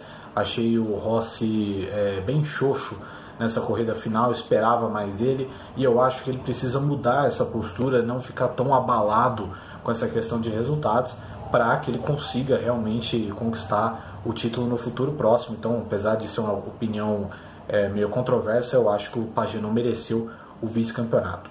É, sobre a corrida, Colton Herta conseguiu uma vitória com bastante maturidade, para mim mais impressionante até do que a que ele teve em Austin. Lá ele contou com o safety car na hora certa, que ele é, conseguiu liderar a corrida, venceu praticamente de ponta a ponta. É, também foi anunciado que estará na Andretti em 2020, vai fazer a juntar a parceria dele com a Hardy e com a família Steinbrenner. Então a expectativa é que ele tenha um foguete em 2020 bem mais confiável e que possa, é claro, disputar o título. Destaque também para o Félix Rosenquist, vencedor aí do prêmio de novato do ano. Deu uma guinada bem interessante nas corridas finais. É, deve renovar o contrato com a Ganassi para 2020 e acho que vai entrar na briga por vitórias também. Então é isso aí, galera. Muito obrigado e bom programa para vocês.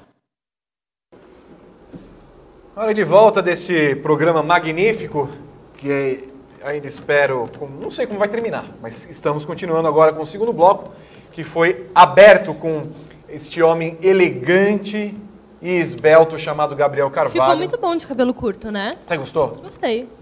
É que eu, eu sentia saudade da, da peruca de Leopoldo. Eu, por isso que eu achei que tinha alguma coisa estranha. É, não. Eu fiquei olhando, olhando, falei, mas A, a gente pressionou para cortar o cabelo, agora sinto saudades. Faça o implante. O negócio tá tão bom dele que até a tela desengordurada acabou, né? Acabou, acabou. É, resolveu. É isso. Fez uma repaginada. Um rebrand, né? Um rebrand da marca Ele Gabriel agora, Carvalho. é, agora é o Queer Eye for the Straight Guy. Né? Participou daquele programa. Eu estou esperando ainda o Yorkshire T mandar o- as iniciais, porque ele falou, inclusive, que você já contou essa história. Do, do piloto que ficou preso, sei lá, já, eu já me perdi na história. Precisa ver também, que é tanta história na minha vida que desde 75, que também não dá para lembrar de tudo. É, escuta, meninos e meninas, o que, que achamos da vitória de Colton Herta, dominou o final de semana, e o que achamos do título de New Garden? O Guilherme Bloise falou que foi um título merecido, o, Plo, o Póprio, o Póprio, é, Plóprio, é, Alexander Rossi falou que foi um título merecido, eu acho que também não tem muita coisa a dizer, já que foi merecido. Bom, acho que o, o Gabriel falou bem, né? Que o New Garden meio que sentou no, no regulamento nas últimas corridas, né? Tanto que ele foi bem nítido que ele fugiu realmente do confronto durante a prova, né? Deu uma Rosbergada, né, em 2016, quando o Rosberg... Exatamente, foi mais ou menos nesse, nesse Ele naipe. correu by the book. Isso é, exatamente. E eu acredito que acho que a grande, a grande história do final de semana foi a vitória do Hertha. É, acho que é legal para ele iniciar o ano, a temporada do ano que vem com mais chances de vitórias, quem sabe uma- ser um dos candidatos ao título. E eu acredito que tipo, outra grande história foi Laguna Seca, né? A, a volta de Laguna Seca no pro, foi bom. Eu pro, pro, Seca. pro grid da Indy. Acho que a única coisa que ficou faltando realmente foi uma disputa, uma disputa rea- real pelo título, né? Tava Uhum. mui- é uma era uma diferença um pouco acentuada de pontos, era, um corrida, era uma corrida dobrada, de pontuação dobrada, mas a gente não viu uma grande disputa, assim, né? A gente viu uma corrida mediana, vai, digamos assim, nota 5, nota 6, sendo bem bonzinho, mas que com o charme de Laguna Seca dá pra gente elevar um pouco essa nota para um 7, alguma coisa, alguma coisa desse tipo, né? Acho que Laguna Seca realmente merecia uma, uma prova É. com mais disputa, realmente valendo o título, né? Pela, pela história, pela, pela importância no, do grid na, no grid da Indy, né? Então, acho que com relação ao título do, do New Garden foi completamente justo, o cara foi regular o tempo inteiro, piloto que mais venceu durante toda a temporada.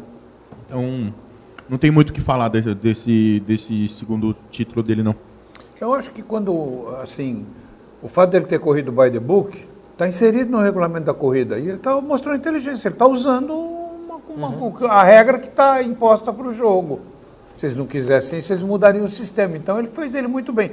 Tira a graça? Tira, como realmente tirou. Num circuito de Laguna Seca que a gente adora, merecia mesmo voar a pena. Mas é isso. Ele, inclusive, eu dessa história eu só lamento, assim, Mateuzinho Leis está indo para o segundo ano, não sei o que, que acontece para ele o ano que vem. O Tony acho que deve renovar com a AJ. Tomara que a AJ melhore, porque esse ano deixou a desejar em termos de preparação, de como equipe. Teve bastante problema, né? Então, demais, demais uma equipe com a responsabilidade do nome que tem em cima. Né? Então, de resto eu também acho que foi justiça. Queria só que o Rossi tivesse melhorado um pouquinho mais, que eu gosto dele. De repente ele, ele se revelou um cara bastante combativo, mas quem sabe o ano que vem. O Gaco, que deve ter ficado muito triste, ou usando o termo correto, ele ficou muito puto, né? Vendo o Pagenot, Ah, o o Gabriel Gaco curtir. curtir. Vendo o Pagenot vice-campeão da temporada. Ou, Gabriel ah, é verdade. Ele teve ficou isso. bem puto com isso, porque, né, se tem alguém que foi... O Paginot foi vice? Foi terminou, vice. Terminou, É, eu fiquei chocada. Não tinha percebido isso. Então, Paginot não merecia ser vice, né? Você Não. queria que ele ganhasse? Não, não. Quando o Pagenot no final da corrida tava com ameaçando ali se ele vencesse o, e o Nil, eu falei, não é possível que esse camarada vai arrancar para a vitória e vai ser campeão. Porque seria um demérito total do seria uma campeonato. brochada monstra, É né, no- monstro. na temporada 2019 da Indy. Tantas corridas legais que eles entregaram, né? Entregou pelo menos um campeão regular, que, que realmente fez por merecer. O Rossi terminou em terceiro, mas É. certamente volta na briga do ano que vem, e volta forte, porque foi uma temporada bem boa dele também. Então, eu- mas o Pagenot não ia dar, né, gente? Pelo amor de Deus. Uhum. O Pagenot vice é tipo o nosso amigo finlandês da Mercedes, vice-campeão. Ah, anotando aqui, uma hora e 28. Uma hora e 28 não, uma hora e... Uns 58 minutos. Bottas. Já. Bora. já. já começou a descambar o pobre... Nem falamos de Fórmula 1 e já começamos a descambar. Natália, É, querida. Eu queria falar um pouquinho da vitória do, do Colton Herta, porque foi uma vitória muito merecida. E se a gente fala que a Fórmula 1 está começando a ver essa troca de guarda, a gente também pode começar a ver um pouco isso na Indy, né? Eh, Tem o Herta que está vindo e ele está vindo bem, daí tem o Rossi, tem o New Garden, o próprio Santino Ferrucci, apesar dos pesares, é um pilotinho aí que está vindo bem. Então é legal ver que, que essa essa nova geração tá, tá vindo muito bem. Uma pena que o Leist não tá podendo acompanhar, É. né? Mas é mais por causa do carro do que por causa dele, porque ele teve bons resultados ao longo do ano. Mas, assim, é, Dixon, Ryan Hunter Ray, Power, eles sempre foram grandes nomes da categoria, mas agora eles estão começando a abrir espaço para chegarem novos nomes que estão se consolidando cada vez mais na categoria e que parecem que vão ser o futuro mesmo. Eles estão realmente é, mostrando que eles que vão ser os pilotos a serem batidos, eles que vão conseguir aí os próximos títulos. Se bem que o Dixon a gente pode sempre esperar estar ali correndo pela beirada, né? Mas E, e tem esse ponto, Nath, né? Porque é, não fossem os dois problemas que o Dixon teve nas últimas provas, eu não duvidaria que o Dixon fosse campeão. Também Ele não. É? chegaria com muito mais gana para Ele brigar pela vitória no- em Laguna Seca. ele foi bem, ele que- terminou em, em- em Sim, exatamente. terceiro. É. É, a Ganassi foi muito bem no final do ano, tanto que o Rosenquist virou o, o- o campeão dos rookies. E é- entre os rookies, eu acho que o que tem menos chance de brigar pelo título é o Ferrucci. O É. Rosenquist e o Hertha, com certeza. Claro. Com É. certeza são nomes para o futuro aí. O Rosenquist, não tanto pela idade, né? Mas Uhum. pela sequência na temporada E o. Rosenquist a gente sabia de antemão que ele ia vingar, né? Sim. Desde aí que o moleque.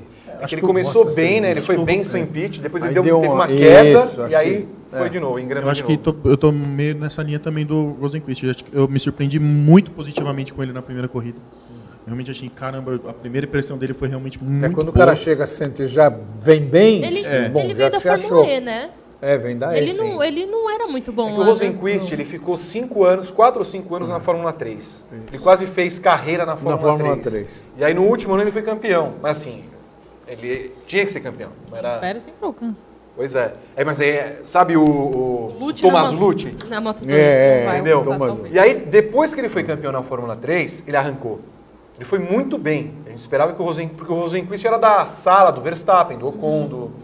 Então ele demorou a engrenar e foi. É, mas aí, indo além do Rosenquist, eu sou um pouco suspeito para falar da Indy porque eu gosto muito, mas eu acho o grid da Indy muito bom. Acho que tem pilotos muito, de médio para cima. Mesmo o Ferrucci, que você falou assim, apesar dos pesares, que era um piloto que causou problema no, no passado É, nossa, na Fórmula 2, é verdade. esse cara mudou uma chave que parece outro piloto. É verdade. Ele foi Os muito caras bem deram uma lavagem ano, né? cerebral nele. porque tríade ele- do final de semana de esporte a motor, qual grid é melhor? Dos três que tivemos no final de semana. É uma, é um bom, é uma boa análise pra gente fazer, talvez num outro momento, não agora. Mas assim, é uma boa análise. Porque a, a moto tem um grid, é que ela tem um, um fora de série, assim, não é que é fora de série, ela é, Extraterrestre. É hora concurso.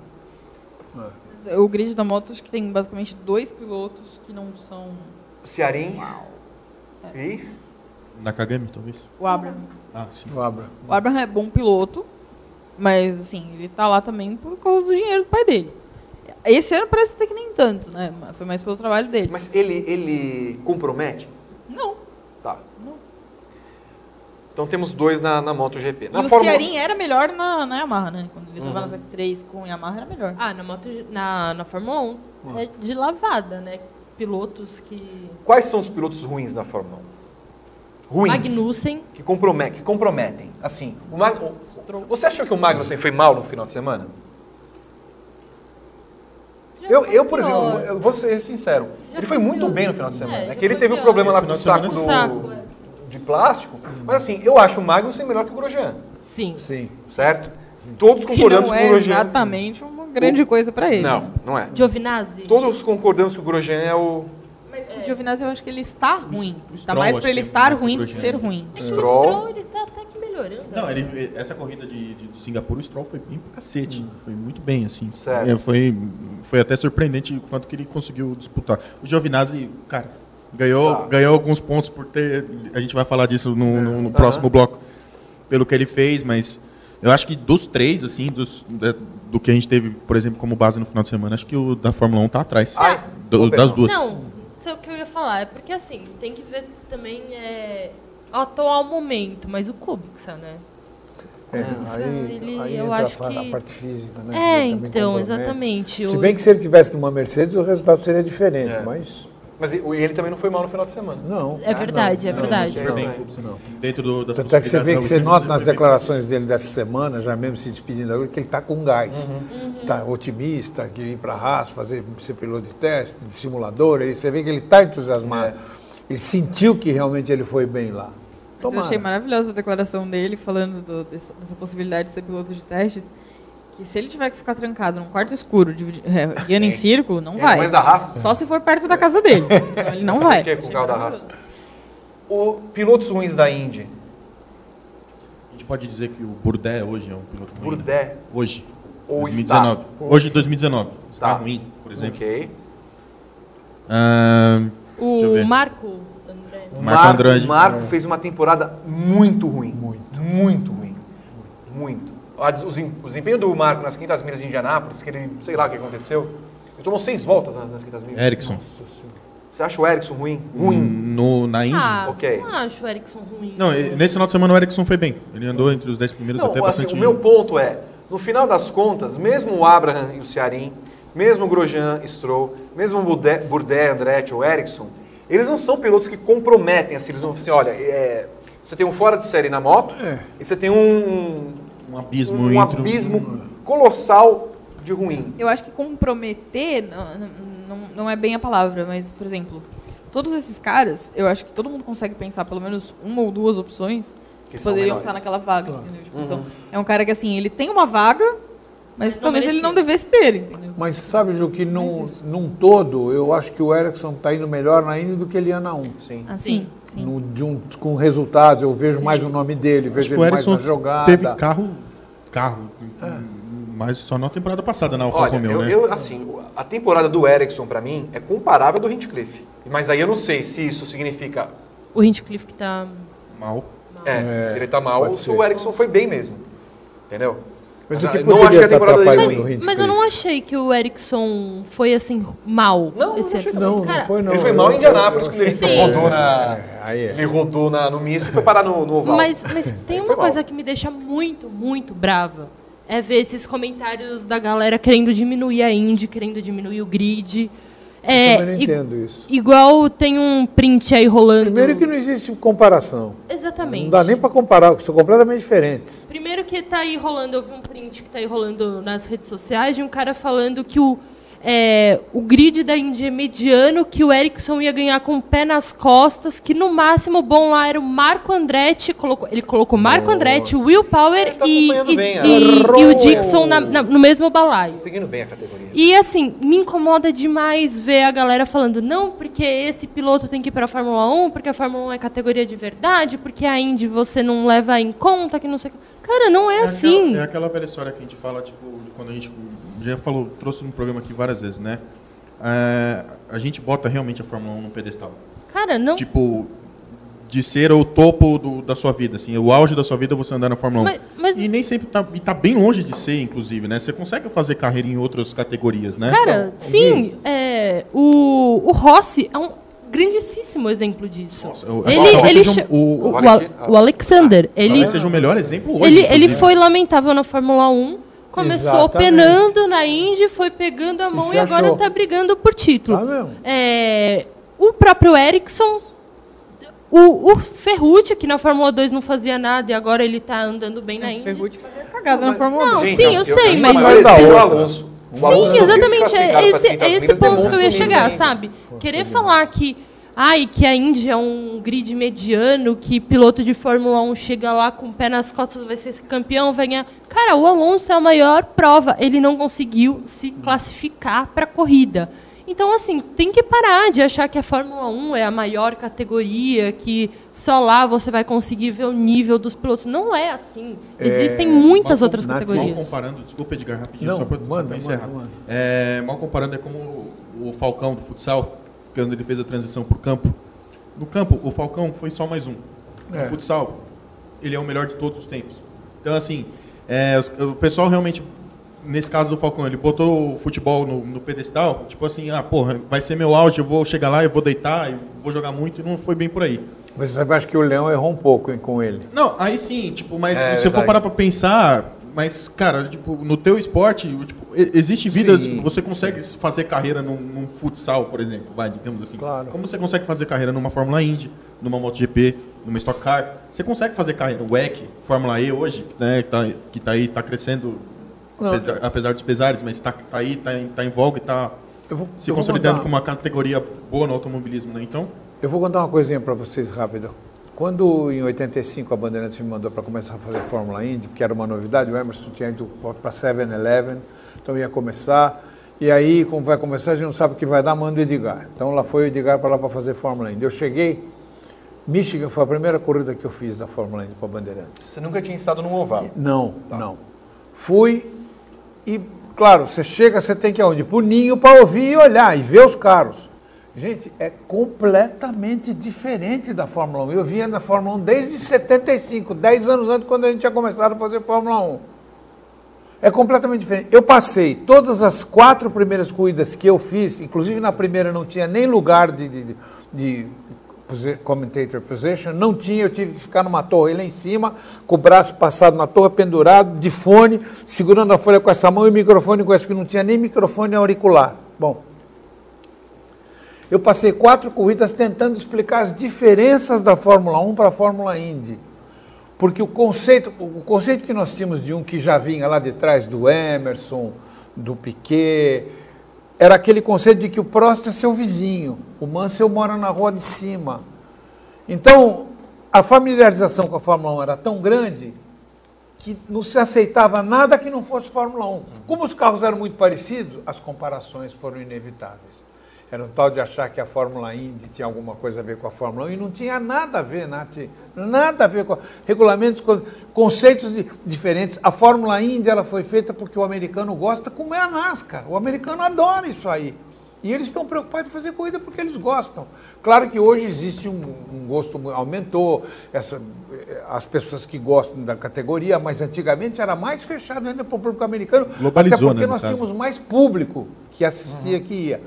Então, assim, eu não consigo entender até hoje como se faz, até respeito a opinião de cada um, não, não vou me meter nunca nisso, mas eu não consigo entender como as pessoas conseguem misturar, são duas categorias completamente diferentes. É da Fórmula 3 para a Fórmula 1, são completamente diferentes. Os carros só, só lembram por causa do tamanho, da roda de fora, então são parecidos. Mas o caminhão cheio de asiático também é muito cheio de coisa parecida. Então, não dá para você misturar. E, e aí eu acho que existem alguns exageros, Nath, em você tentar comparar uma coisa que não tem nem cacoete com a outra. E é uma coisa lamentável. E eu sempre bati na tecla, gente, Fórmula Indy é completamente diferente. O conceito pra- é feito para a torcida americana, do jeito que eles gostam, eles adoram oval. Você vê que quando vai para um circuito como de Laguna Seca, como os caras adoram. A mesma coisa na NASCAR quando corre em Watkins Glen ou em Pequim, agora vai correr no Roval de Charlotte lá, que tem o misto. Os caras adoram, porque sai da mesmice, sai da rotina, você tem um traçado diferente para guiar o carro. Então é uma pena. Por isso que eu também estou lamentando mais o fato de as coisas não terem andado bem para Ford, por causa do Mateuzinho e do Tony. Tá bom, o Tony já está muito realizado, já conseguiu coisas importantes na vida, mas o Mateuzinho estava começando cheio de sonhos e a equipe não ajudou. Estou preocupado com isso para o ano que vem. Pois é, há, um acordo do Canaã com a Forte verbal, não está assinado, provavelmente continua, então por mais um ano. O Leist, me parece que só tem essa opção, não, não creio que nenhuma outra equipe é, vá querer os serviços dele.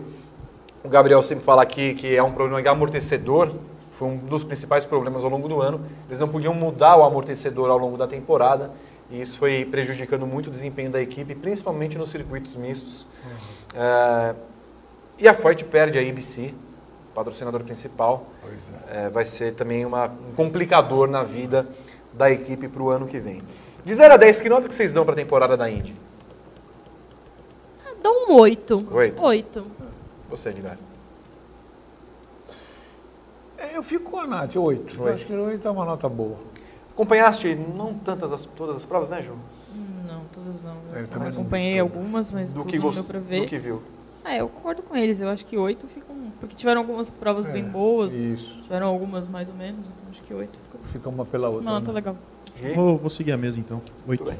E você? 10, porque eu sempre amo. Ah, Clubista. 8, 8. Hoje tá bom. Hoje foi um campeonato bom da Indy esse ano. Embora o nosso Dixon não tenha conquistado o título. Não é mesmo, Rodrigo Berton? Quieta. Uh, Yorkshire Tea, 5 dólares. Edgar, esse caos aconteceu na década de 70, ele está retomando, quando a segurança era quase zero. O piloto em questão tinha listras, mas não era zebra. Não adivinhamos. Manda mais 5 dólares mais e manda cinco. mais uma Mais dica, cinco, porque nós não. estamos gostando desse dilema que foi com criado. problema de memória. Não Isso. tô, Não- anos não- 70, não acerta. Deixa ele mandar dinheiro. Fica aí. Guilherme Campos, 16 reais. Só diga que me ama, Vitor. Não. Tony Gucci, pelo amor de Deus. É, né? não, é Nossa, difícil, cara. É uma Oi, carência saudades, que- irmão. Tamo Uma junto. carência que tem. Inclusive, um do casamento dele foi um dos melhores que fui. Tive que carregar uma certa pessoa. É mesmo? É. Ah, Eu não sou de citar nomes. Sim, Mas ok. a pessoa era um pouquinho alta, caiu. Meio. Não. Tava, tava bêbada. É mesmo? É. No- O. Tani, o Tani casou lá no, no- na igreja lá do bairro. Longe. Mas não caiu na igreja, pelo menos, caiu na festa. Ah, Rafael Rochel manda 27 dólares canadenses mais Sangue 99 cents. Cristo Quanto tem dá o isso? poder. 27 dólares É, é canadenses. impressionante. O camarada toda 80, vez. dá um, na- uma média de 82 reais, hein? Quanto? Uns 82 reais. É, o dólar, é, os O canadenses dólar canadense é é 3 menos. reais, mas É, É. 84,90? Ah, foi quase. Beijo pra você. Tô aqui cumprindo a promessa de tentar levar o Paddock como um programa por assinatura mensal. Opa. Um abraço a todos, principalmente ao Edgar, que meu pai sempre se lembra das, das transmissões sensacionais do DTM. Lembro quando você falava do Fenômeno, do Fisichella, Nossa, se aqueles lembra. homens Essas maravilhosos. coisas são inesquecíveis. A mente deixa essas coisas boas na tua cabeça. Você repassa isso como repassa momentos da sua infância. Levaram o Vettel, Avril Lavigne para o GP de Singapura? Eu vou, eu vou Rafael, eu vou só segurar essa pergunta para a gente fazer no terceiro bloco, que é da Fórmula 1, tá? A gente já fala a respeito dele. Vinícius Borges por 5 reais. Esses carros da Indy não vão receber o halo, não? Ou eles não são homologados pela FIA? Um projeto para 2021, É, 22, Aeroscreen, não é? não é? Aeroscreen. Não, Aero- Aeroscreen, pro- já vão testar. É precisa fazer ainda muitos testes, porque vai mudar completamente a aerodinâmica do carro e o peso. Então precisa fazer Mas é um projeto, se eu não me engano, eu li recentemente, até num, num site chamado? Grande Prêmio. Não, Ah. o Airscreen, tipo, dois- 2021, 2022 já deve ser implementado. É, um bom, é bom esse site, né? Não, é pro ano que vem. Pro ano que vem já? Ano que vem. Sim, é o, é o halo com o aeroscreen, pro, halo com o aeroscreen já pro ano que vem. Você Mas deveria já ler mais o negócio de deformação, tudo, não deforma nada demais, Não, nada. por enquanto. Perfeito. Tudo ok. Eu provei que eu li o Grande Prêmio. Falei até o nome dele. Quieta. Renato Caled, 10 reais. Acho tão estranho ver a Indy.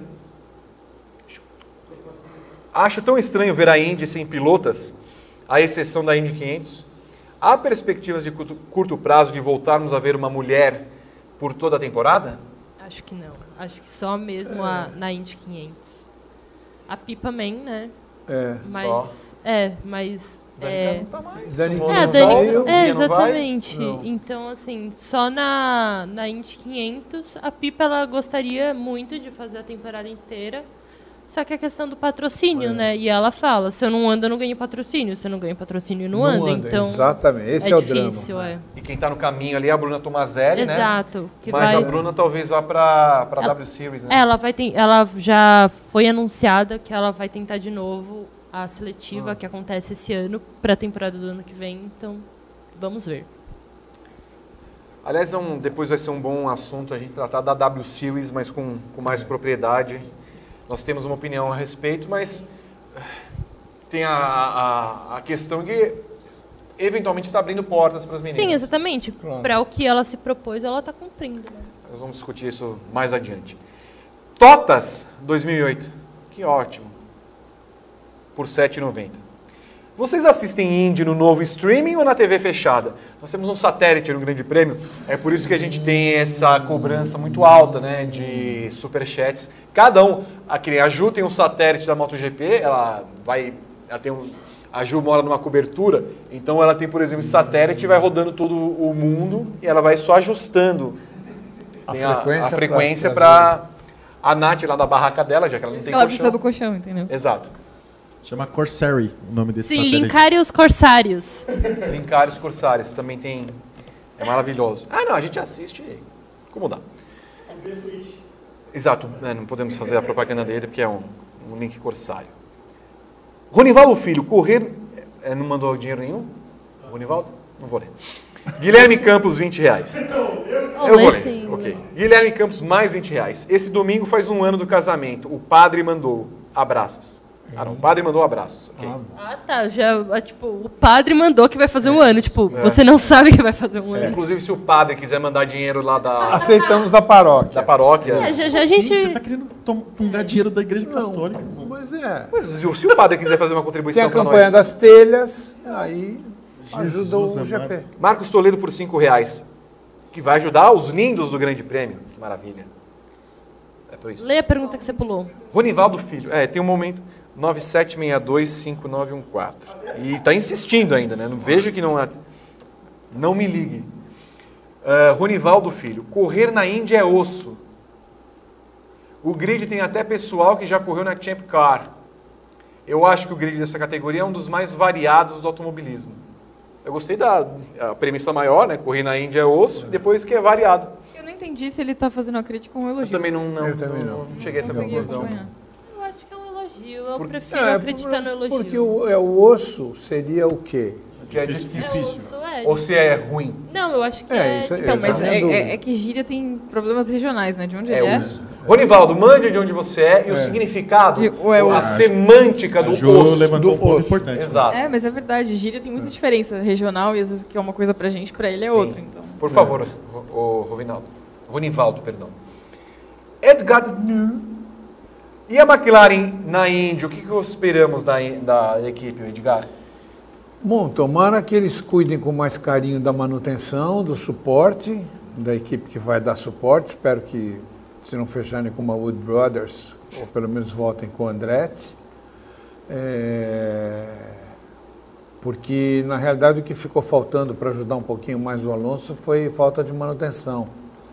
O Alonso demonstrou muita vontade, demonstrou interesse, tinha o Gil junto, que era uma, um adendo a mais para nós, pela experiência que o Gil tem, mas infelizmente por aquele pelinho ele acabou perdendo a chance.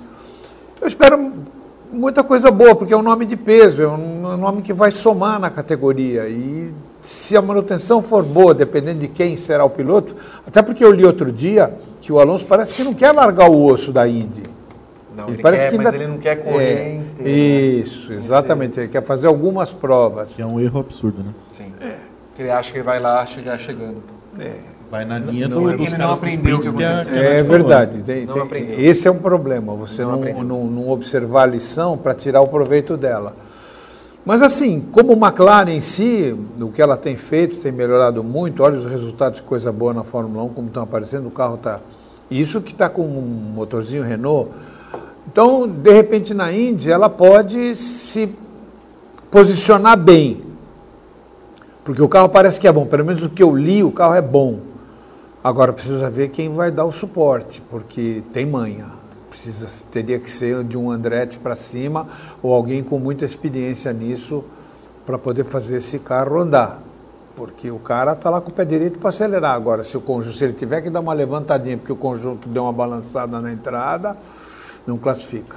E confirmar os pilo- o segundo piloto, né? É. Já tem, temos Vai ser o Hinchcliffe, né? Na verdade, primeiro, que até agora não. Só temos o Hinchcliffe, o Hinchcliffe até agora, né? Então acho que também falta É. uma definição do, Mais do- um. do companheiro dele aí. Muito bem. Algo mais sobre a Gloriosa? Não, eu só ia falar que hoje é, entrou um na garagem no Grande Prêmio que é. Faz 30 anos que o Fittipaldi ganhou o título dele da Indy, se tornando o segundo piloto da história até um título da Indy e da Fórmula 1. Então acessem lá o Grande Prêmio, leiam um texto escrito pelo Felipe Noronha. Aqui. Quem foi o primeiro? É, não sei. Mário Andretti.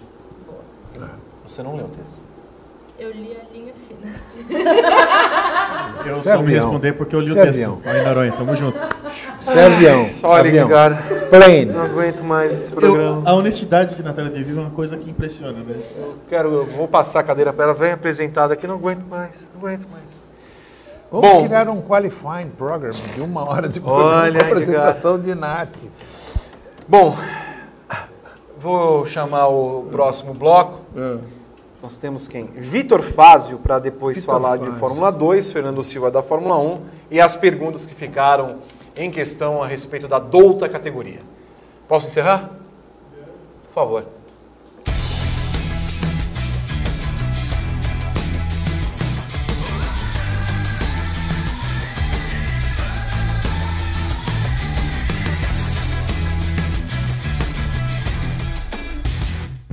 Auto use eu monto como quiser e só pago pelo que eu escolho.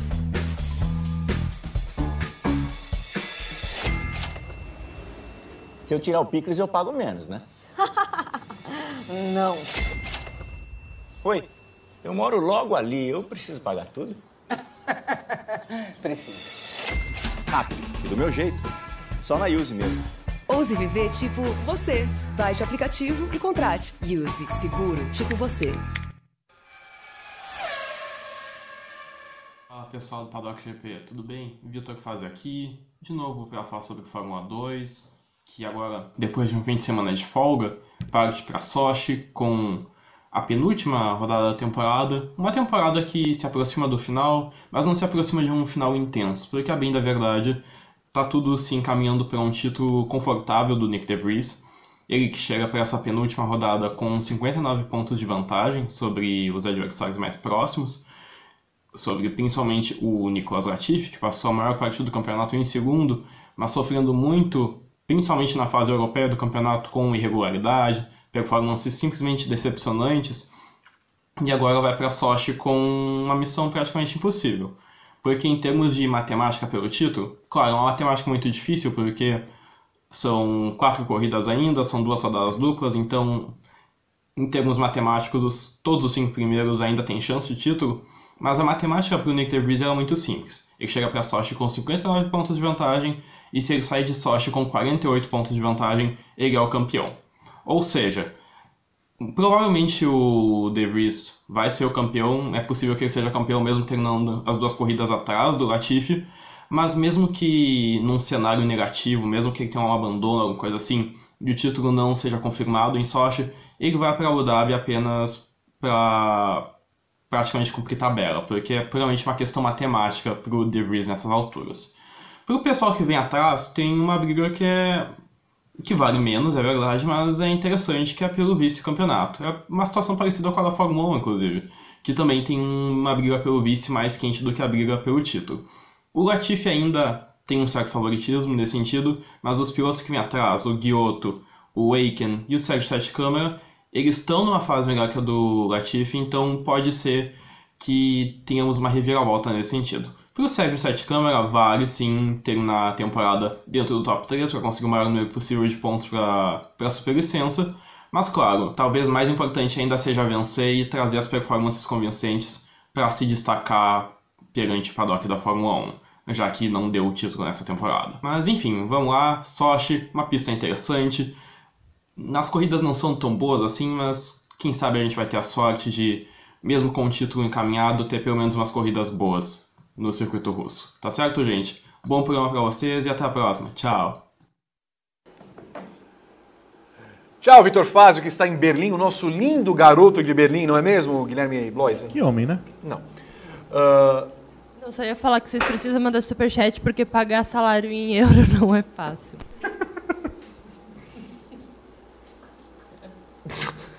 Meu Deus, eu não aguento mais. Tem, tem um, é brilho próprio, né? É impressionante. É, eu não aguento mais essa é brilho mulher. próprio. Essa mulher virou uma mendiga do. É a, é a mendiga do Como grande será que prêmio. eu aprendi isso, não é mesmo, Não Vitor sei, Martins? não tem, não tem professoral. aqui. Falaremos da Fórmula 2, temos no final de semana no ótimo circuito de Sochi, empolgante circuito de Sochi, magnífico. O Sochi voltou. Chega, esse programa descamba de vez. Bom, teremos mais uma etapa da rodada dupla da Fórmula 2. Passaremos então à Fórmula 1. O título do De Vries, né? Ah, da, da Fórmula 2 Deveria. Já, tem, tem muito o que fazer, né? Já, já. Estou torcendo que não é um desgraçado. mas- Que vai para a Fórmula E, né? Já anunciou que será piloto da Mercedes, junto com Acho- o Stoffel Van Dorn. Acho que só vale mencionar que é o Markelov, né, que vai entrar no lugar do Hubert. Na, na- Markelov Na- Vai entrar no lugar da, Ru- do Hubert. e, na- e o do. E o E filho o- do Schumacher, É, do o Ralf do Schumacher, Ralf Schumacher, o entra da no lugar do Dave Peroni. Schumacher vai entrar no lugar do Peroni, o que voou em mundo. Tá bem, né? Fórmula 3, né? Oi? Na Fórmula 3, isso. Aí só falando do Correia, o Correia saiu da UTI, não, aliás, Não, é, ele saiu do saiu estado isso, de coma Induzido. induzido. Induzido. Mas ele ainda passou de crítico para sério o estado dele. E agora as pernas dele exigem, né, aspiram muita, muitos cuidados, mas ainda eles não podem fazer nada porque ele não está com os pulmões fortes o suficiente. para fazer uma operação. Então a Exato. perna em si, imagine a situação, está no mesmo estado desde a- o acidente com o Antônio Rubén. Vou reler aqueles superchats que ficaram a respeito de Fórmula 1. Nós vamos falar do, do GP de Singapura desse final de semana. Começo com o Renato Luz, 5 e 55. Ele tem uma tara pelos, números 5. Você acha que a nova vitória, que, aliás, que a vitória do Vettel o motiva para o restante da temporada e a Ferrari tem uma luz no fim do túnel para o carro de 2020? Que tal? Ah, é claro que a motivação vem quando você consegue um resultado depois de muito tempo aí comendo grama. É, eu nunca engoli muito essa história de que ele não estava gostando do carro. Como que ele não vai gostar de um carro que ele desenvolveu, um carro que ele fez, que ele preparou? É muito difícil, era problema de cabeça dele. Então é assim, eu acho que ele reencontrou um caminho. Eu preciso ainda tentar entender algumas coisas. Por que, que o Leclerc foi tão mais lento na entrada e na saída do box do que ele? Quase um segundo e meio, é muita coisa no tempo total. Isso acabou contribuindo, porque de tempo de parada foi 2.3 contra 2.4. Isso não foi insignificante, era um milésimo, mas fora isso, essa vitória do Vettel, ela o campeonato está decidido, esquece isso. Na minha cabeça o campeonato está decidido. Mas ela, ela traz um novo alento de uma, um- de uma briga, de uma disputa, porque a tendência de sair da mesmice, eu espero, que o problema é a mesmice, não é o fato de a Mercedes ganhar tudo. O problema é que você fica numa situação em que você senta para ver as Mercedes passearem. E isso talvez já com o Leclerc, que já teve um princípio de modificação e agora veio o Vettel e carimbou numa vitória que pode fazer bem psicologicamente para ele, porque ele volta a encontrar a confiança que um, uma- um cara que é quatro vezes campeão mundial, a velocidade está lá, ele não, ele não perdeu isso. As coisas não estavam se ajustando como deveriam estar no lugar. E em Singapura as coisas deram certo. Ele conseguiu realmente um trem, ele andou muito forte, ele impôs um ritmo muito forte, ele impôs o seu conhecimento, o que ele tem de intimidade com aquela pista. E o Leclerc talvez vai pedir explicações para a Ferrari, mas a Ferrari vai dar explicações em termos de talvez pela simpatia que tem por ele. Porque a Ferrari, ela, nesse ponto, pensa muito por ela, e é verdade. Nós já vimos, bom, não precisa ir longe. Vocês aqui se lembram que a Ferrari mandou Prost embora por reclamação. Prost. É, ele mesmo, o Alan, mandou embora o Alan Prost. Por quê? Porque reclamava demais. Então eu entendo que essa posição do Leclerc foi para demarcar território, tá certo? Ele mostrou garra, ele mostrou que realmente está na briga. É, tudo isso é importante nessa fase de começo dele. Mas algumas situações ele precisa entender que a Ferrari não vai abrir mão. Então, eu acho que é- vai ser daqui para frente uma disputa sadia. O carro mostrou uma performance sensacional lá. Eu acredito que em Sochi eles devem andar bem de novo.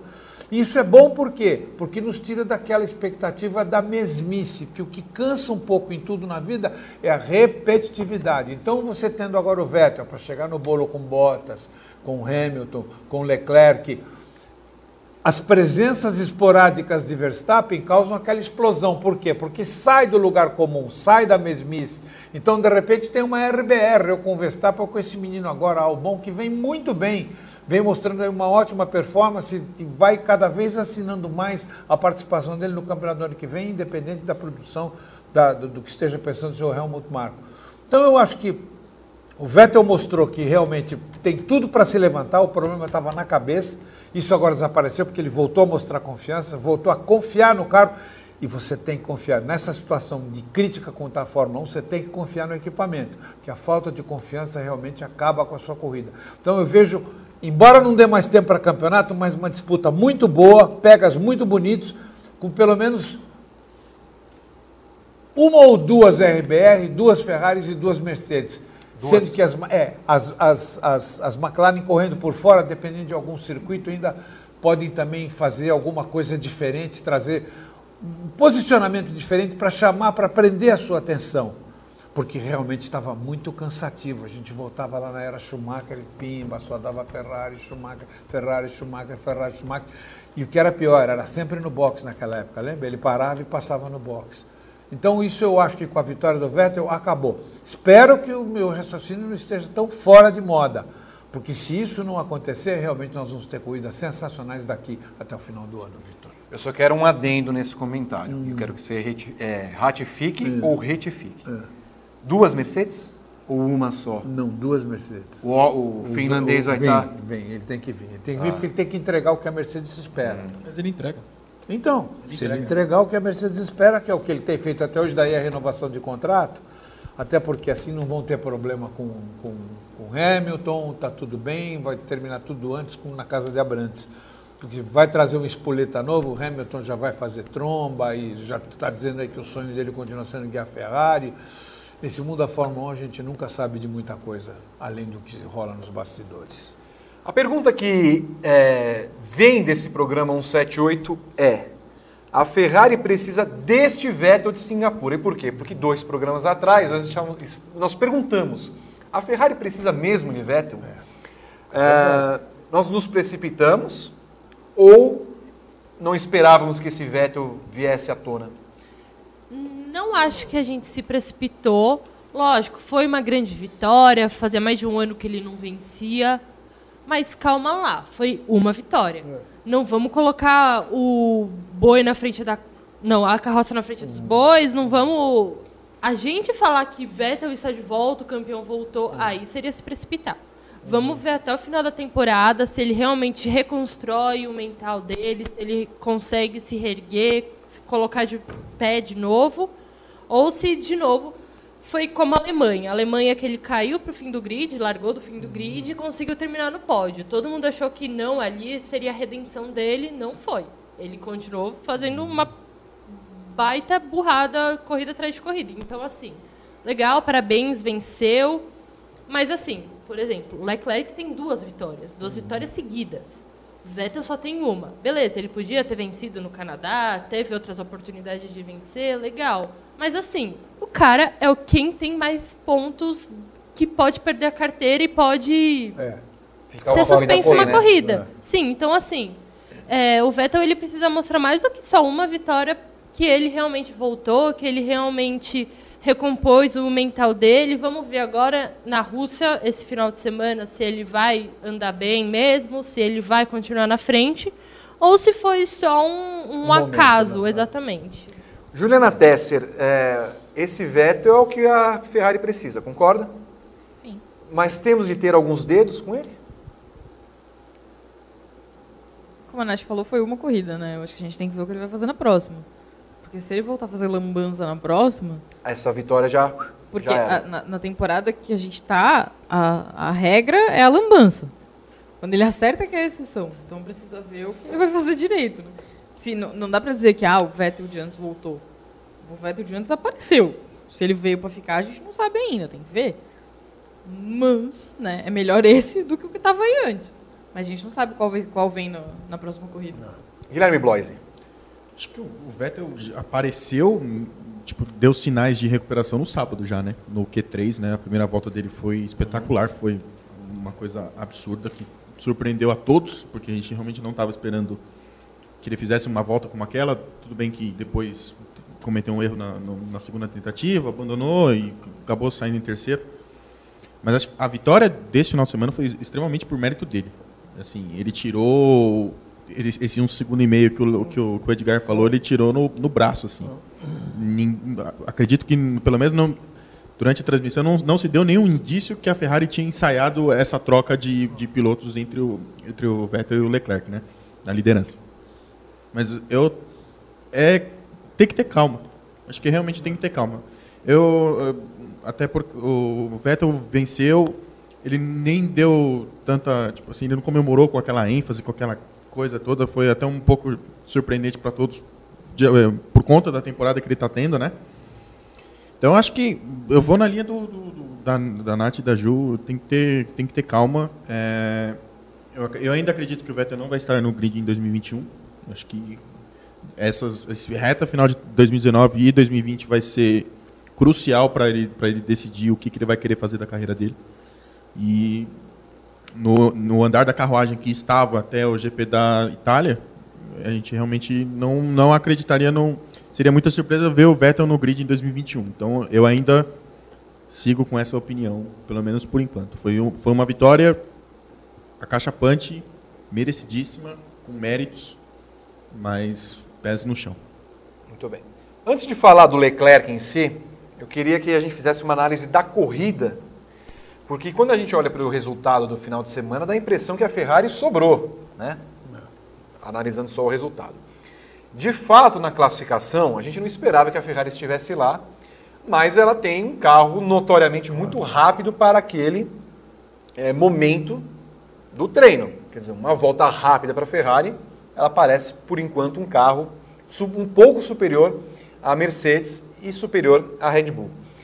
Mas aí a gente analisando a corrida, é importante ver que os tempos de volta daquela primeira parte, sabendo que eles tinham que parar numa corrida de 61 voltas, o Vettel parou na 19, tá? E só iria parar naquela. O interessante era o seguinte: o, o, tempo do Leclerc na pole position foi de 1,36,2. Aquela turma da Fórmula 1A estava andando em 1,48 e 1,49. São 12 a 13 segundos mais lento que a classificação. Se a gente fosse colocar em porcentagem, aquela regra dos 107%, isso representaria 112,5%. Tá? Para vocês terem uma ideia do que ele estava lento. Então o Leclerc segurou o ritmo da corrida, sabendo que a Ferrari desgastava esses pneus e porque também sabia que Red Bull e Mercedes tinham carros muito melhores em ritmos de corrida, muito mais rápidos em ritmo de corrida do que a própria Ferrari. Então, em algum momento que tivesse na frente Red Bull e Mercedes, eles não conseguiriam alcançá-los. E aí, o que aconteceu? A Fórmula 1A com seis carros andaram todos juntos e eles não abriram vantagem para a Fórmula 1B. Tanto que ficou aquele dilema. Bom, é o Vettel parou e voltou atrás do pessoal da Fórmula 1B. Não teve pista livre. Mas a questão: volto atrás da pista é, com o tráfego da Fórmula 1B ou faço que nem o Hamilton que ficou até a volta 27 e acabou perdendo tempo? Então, no final das contas, a gente poderia fazer uma análise é, superficial, que eu queria a opinião de vocês, é o seguinte. Aquele que fosse o primeiro dos seis da Fórmula 1A, inclusive o álbum, a parar, provavelmente seria o vencedor da corrida. Provavelmente seria o vencedor. Então, se o Hamilton parasse na volta 17 ou 18, o Bottas, o próprio Leclerc, o Leclerc seria o vencedor da corrida, parando antes. Mas não seria a Ferrari não faria a dobradinha. Né? Então, eu queria essa visão de vocês. Passa a impressão que a corrida teve o domínio da Ferrari, mas no fim, para mim, qualquer um dos seis poderia ter ganhado essa prova se tivesse feito aquele undercut dois ou três voltas, duas ou três voltas antes. O que, que você acha? Olha, é, é, as equipes ela têm lá os seus estrategistas que estão lá exatamente para cuidar disso. Uhum. Então, claro que alguns demoraram mais e você sabe que você, num, num, num, como Singapura, por exemplo, se encontrar com o tráfego carregado, é um problema para você ultrapassar.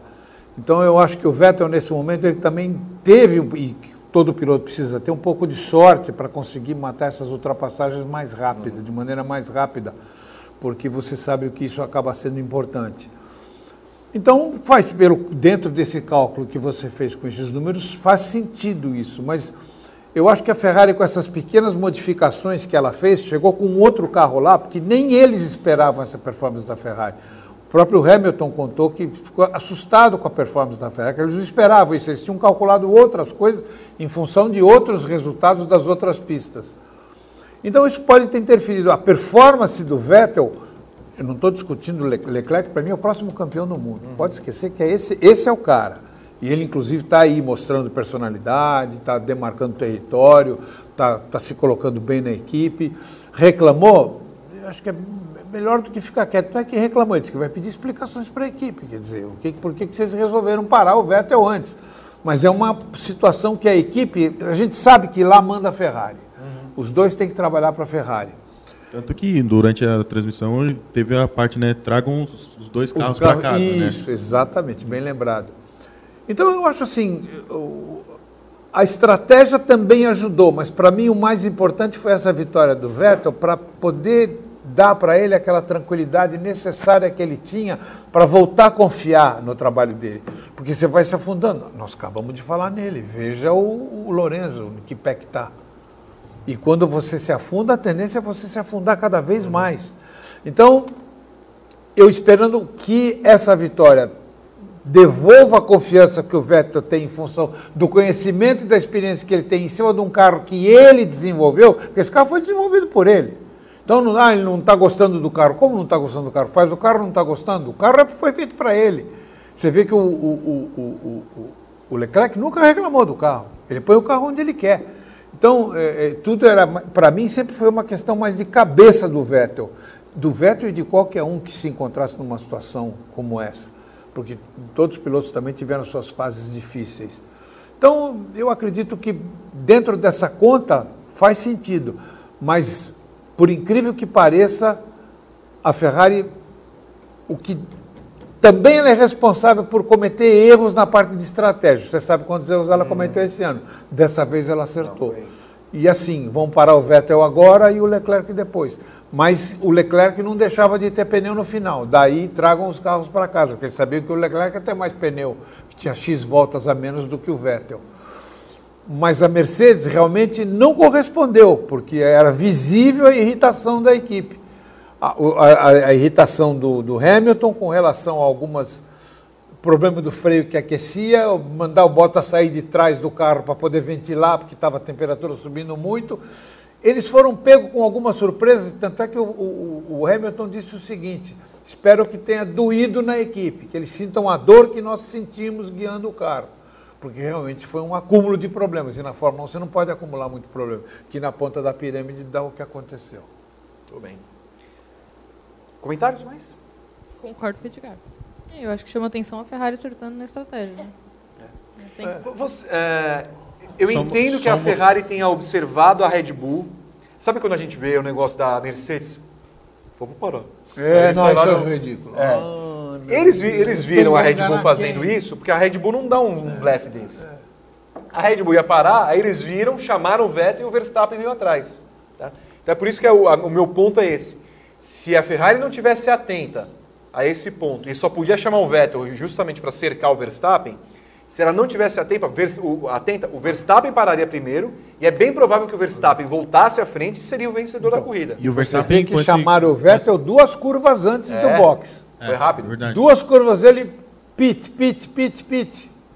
Acho que talvez por isso que o Verstappen ainda conseguiu o resultado que ele conseguiu, né? Sim. Porque ele não, não, não, Acho que a Red Bull prometeu bastante no, na qualificação não foi tão bem e no, no, Verstappen nessa estratégia de ir atrás do Vettel no claro. do pit stop garantiu um pódio sem ser ameaçado pelo Hamilton, líder do campeonato, já ex-campeão mundial. Então... Pois é.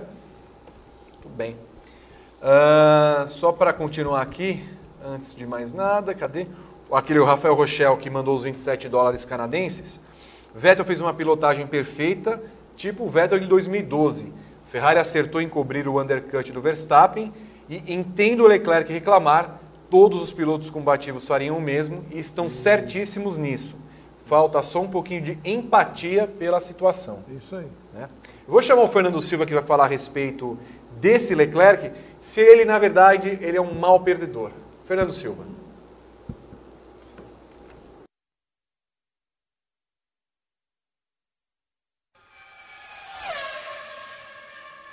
Salve, salve! Amigas e amigos do Paddock GP, boa noite a todos, tudo bem? Sou Fernando Silva e falo diretamente de Sumaré nesse programa maravilhoso, nessa noite de terça-feira. E eu queria falar um pouquinho sobre a reação do Charles Leclerc ao longo do GP de Singapura de Fórmula 1. A gente viu toda a insatisfação dele depois de ter perdido a liderança da corrida para o Sebastian Vettel, a, equipe a Ferrari o chamou para o pit stop uma volta antes do Leclerc. E aí o, o Vettel tirou proveito, um, fez uma grande volta, um grande outlap. Ele conseguiu abrir uma vantagem suficiente para depois do pit do Leclerc voltar na ponta. Fez grandes ultrapassagens e tudo. Aquela do Gasly foi sensacional. Ele arriscou tudo ali, correu até risco de repente de ter algum toque ali, mas mereceu demais a vitória. E o Leclerc reagiu mal, né? Claro, insatisfeito por ter perdido a, a corrida daquela forma depois de ter largado na pole, mas ele criticou a Ferrari, disse que era uma situação que não era justa, a estratégia não era justa no caso, fez aquele bico no pódio, enfim, tudo que a gente viu, depois ele contemporizou, participou da festa da equipe, lá, lá em Singapura, com a dobradinha, tudo. Depois que esfriou a cabeça, talvez tenha entendido a situação, depois de ter conversado com o Matia Binotto, talvez tenha entendido um pouco melhor a situação. Eu vejo que é uma, é uma situação em que ele acabou digerindo mal. Claro, ninguém, ninguém quer perder, ninguém gosta de perder. Na Fórmula 1, muito menos. E ainda mais que ele está aprendendo a vencer. Né? Ele ganhou duas corridas de forma consecutiva em Spa-Francorchamps e Monza. Já se sentia o número um da Ferrari, talvez. Mas o que aconteceu em Singapura serviu um pouco para ele dar uma, dar uma segurada dá uma segurada porque é uma, é uma situação diferente e do mesmo jeito que ele está aprendendo a ganhar, ele precisa também aprender a perder, lidar de uma forma melhor com as derrotas. É claro que a gente não vai esperar do Leclerc uma postura tão passiva, por exemplo, como a do Valtteri Bottas, que é declaradamente segundo piloto, é, ele segurou ali a onda para que o Hamilton voltasse à frente dele depois da parada é, para troca de pneus, mesmo o Hamilton parando muito tempo depois e em teoria o Bottas até conseguiria ultrapassar o Hamilton, só que aí com, consigo ele traria o Alexander Albon, então a ordem foi para que o Bottas é, segurasse ali o ritmo para que o Hamilton voltasse na frente. É claro que o Leclerc ele jamais teria um, uma reação passiva como normalmente nós vemos em relação ao Bottas. Mas faz parte, eu vejo que é natural até o piloto reclamar, é inerente até o piloto reclamar, mas ele vai aprender com os erros, né? Ele tem apenas 21 anos, está no seu primeiro ano de Ferrari, ele ainda vai ter que crescer muito, vai crescendo muito ao longo desses meses, desses anos, seu segundo ano de Fórmula 1, e, e essa situação vai acabar por amadurecer um pouco mais o Leclerc em termos de como lidar com as derrotas. Né? Eu lembro muito o caso do Max Verstappen. É claro que era uma outra situação, mas no caso do Verstappen, ele largou na pole position do GP da Hungria, tinha tudo para ganhar aquela prova. E aí a Mercedes deu um nó tático na Red Bull. Eu lembro que a reação do Verstappen depois de ter terminado aquela corrida em segundo lugar foi foi que ele foi muito cortês, foi muito cordial com a Mercedes, ele não, não, não teceu nenhuma crítica contundente em relação à, à cochilada que a equipe deu em termos de estratégia naquela prova e, e mostra um pouco o como o Verstappen, o quanto o Verstappen amadureceu. Então esse amadurecimento do Leclerc, até na forma de como ele lidar com as derrotas também, vai vir com o tempo. Eu acho que é uma situação em que os erros acabam é, se pagando lá na frente, lá na frente ele vai entender um pouco melhor essa situação e de repente agir de uma outra forma. E faz parte do esporte, faz parte da vida, a gente sempre aprende com os erros né, na intenção de melhorar e é o que eu vejo que vai acontecer com ele. É isso aí, gente. Valeu demais. Prazer enorme falar aí com vocês. Bom programa a todos. Tamo junto. Saudações. Volta para nós. Voltou? Voltou preto para nós. Agora voltou. Você, espectador, onde estava com 21 anos? Estávamos debatendo aqui. Leclerc está na Ferrari. E você, onde estava com 21 anos? Ah, só para eles comentarem. Onde você estava? Eu estava no sexto semestre da faculdade. Eu não posso falar. Estava na Augusta. não estava? Estava no baile na Augusta. Edgar e eu, outro dia, outrora, estávamos naquele bar tomando um mé. O, o, Edgar, o Leclerc é um mau perdedor ou ele está um pouquinho aflorado? Ele ainda não entendeu como funciona bem a Ferrari? Não, o Leclerc é um pequeno gênio, um cara que está começando, um cara que guia muito, é um menino que tem muita personalidade. Essa reclamação dele é natural, é próprio da idade. Essa molecada tem sede mesmo, eles têm pressa, têm sede. Ele chegou, ganhou duas provas. Não é fácil você chegar, sentar numa Ferrari e ganhar a Bélgica e Monza. Desculpa a nossa falha. É, assim, não estou dizendo que o Vettel vai ganhar Sochi, não. Só estou torcendo para que essa vitória traga a confiança que um cara que é quatro vezes campeão mundial tem, porque o campeonato vai ganhar com isso. O campeonato é decidido, esquece. O campeonato já acabou, pode dar taça para o homem. Mas Se o Vettel ganhar confiança de novo, com o Verstappen, com o Albon querendo mostrar serviço, com o Hamilton, que já está indo para a terceira corrida sem, sem vitória, com o Verstappen louco para ganhar qualquer coisa, nem que seja na loteria. Eu acho que a tendência do campeonato é criar um, né, um, um final mais eletrizante ainda, mesmo que esteja decidido. Porque essa ambição é própria do jovem. Bom, não precisa ir longe. O Verstappen, quando começou, completamente espiroqueta, mas era isso. Agora está mais. Por quê? A experiência, o passar do tempo já está colocando a cabeça dele mais no lugar, mas continua combativo, agressivo, guiando muito, e é por isso que tem que colocar. O Verstappen ainda deve ganhar mais uma corrida até o fim do ano, porque ele vem para cima mesmo. É que o, o carro andou dando problemas, ele não teve sorte. Mas o Leclerc, eu não tenho dúvida que será um futuro campeão do mundo. O cara realmente está numa fase, o moleque está numa fase sensacional, é muito cabecinha no lugar. E ele só reclamou de uma coisa que ele achou que ele deveria ter pedido explicações, só isso. Talvez ele tenha pulado essa página no contrato, mas eu tenho certeza que alguém já disse para ele, calma, menos, menos, calma, que vai chegar a tua vez. Como eu disse, eu acho que ele é o próximo campeão do mundo, um dos próximos campeões do mundo. Só isso. Eu, Ô, acho, Ju, eu acho, desculpa, eu acho que ele empolgou um pouco. No fim Natural. das contas, assim, né, emendou duas vitórias seguidas e tal. Deu uma, deu uma empolgada que acho que, como o Edgar falou, é muito da idade mesmo. Mas. E, cara, calma. As Sabe coisas vão acontecer para ele. Quando meu filho ganhou o primeiro campeonato sul-americano dele de judô, ele me ligava 40 vezes por noite. 40, pai, você, você me contou faz 10 minutos. Não, porque preparei um osotogari. É a empolgação natural da idade. Está certinho, eu concordo com você. Ô Ju, você crê que ele poderia ter sido pelo menos mais. Ele, ele fala de injustiça na Ferrari, é, pelo que aconteceu. Você crê, crê que ele poderia ter sido mais. não vou dizer polido, mas aguardar um pouquinho mais, não ter que ficar debatendo Compor, compor um pouco mais na Ferrari, assim, né? via rádio Cara, para eu- pedir explicações? Eu acho que não, assim, eu, eu não sou contra o que ele fez, não. No começo do ano todo mundo falou que ele era um banana porque ele não, não peitou a decisão da Ferrari. Na Austrália. É, então, assim, agora ele peitou. Eu, eu não vejo isso como um grande problema, assim. Ele vinha de duas vitórias, acho que ele conseguiu marcar a posição dele. Pelo contexto do ano, ele tá muito melhor que o Vettel. Então, assim, por que, que o Vettel foi o privilegiado?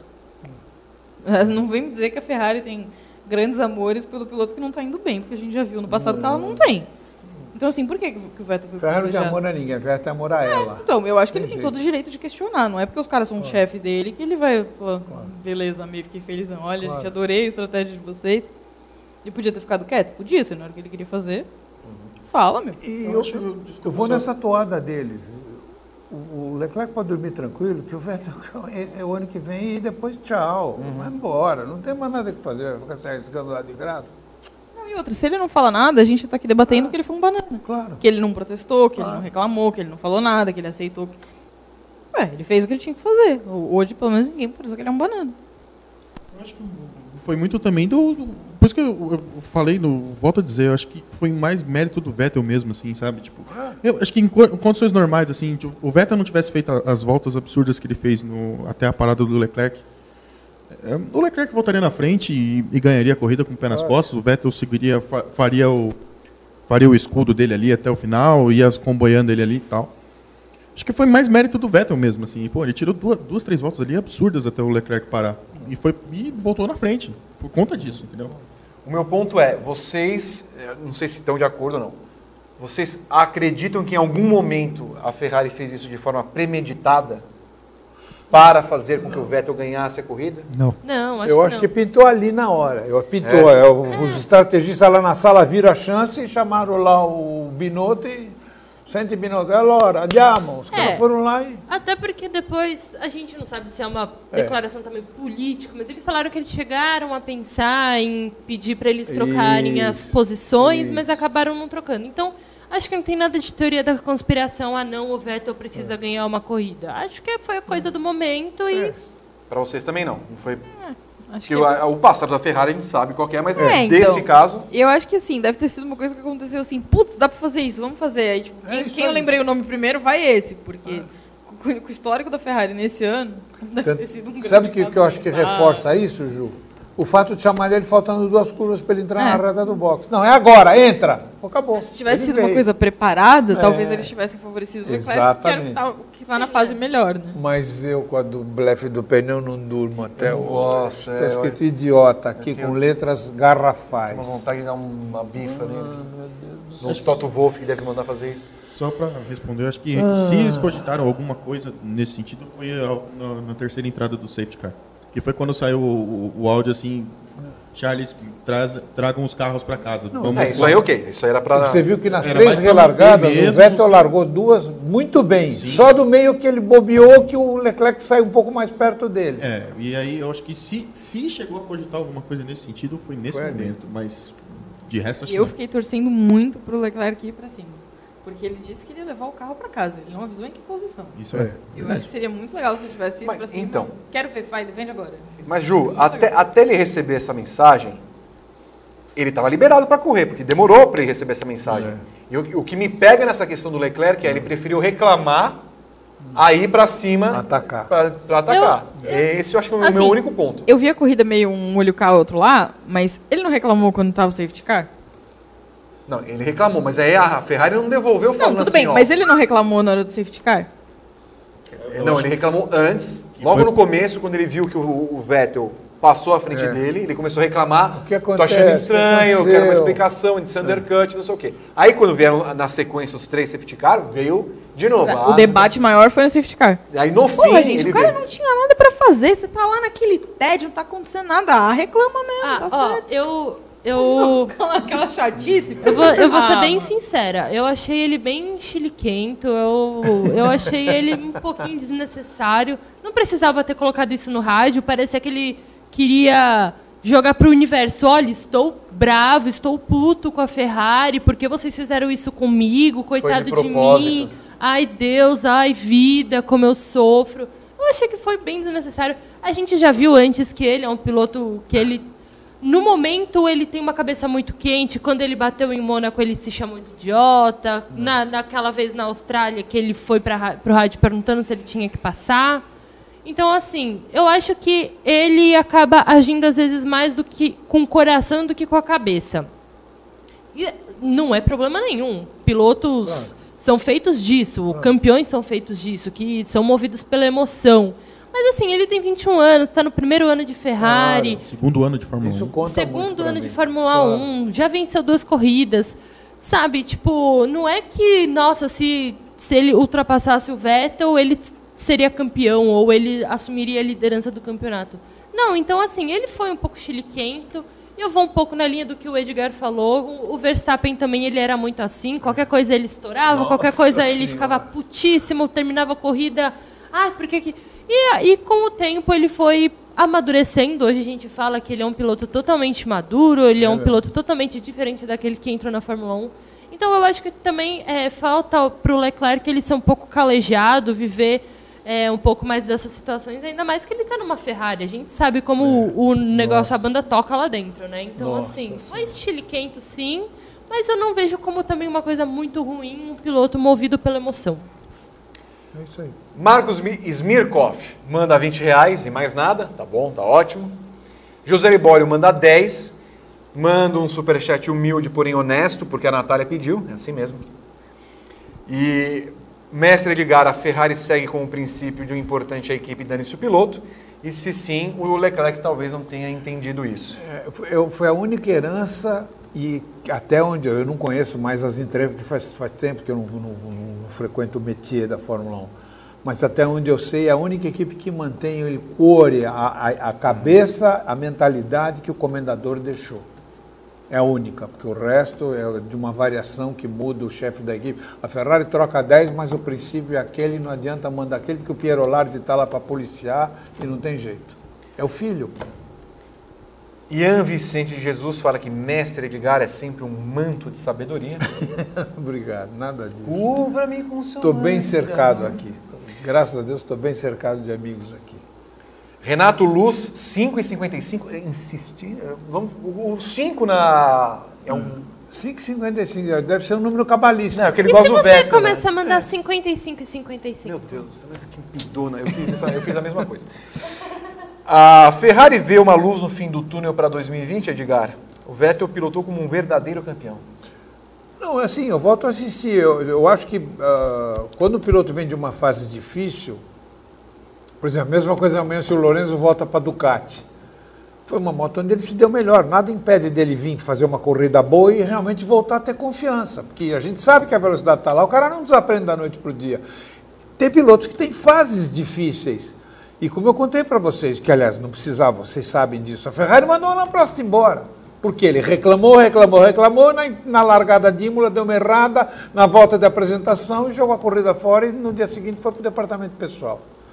Passou no RH. Então, é, é, vai ajudar o Vettel psicologicamente, porque a cabeça, a nossa cabeça é uma coisa incrível. Você vê às vezes as coisas que você encana e não faz, mas você encana. E é a mesma coisa, o piloto começa a perder a confiança.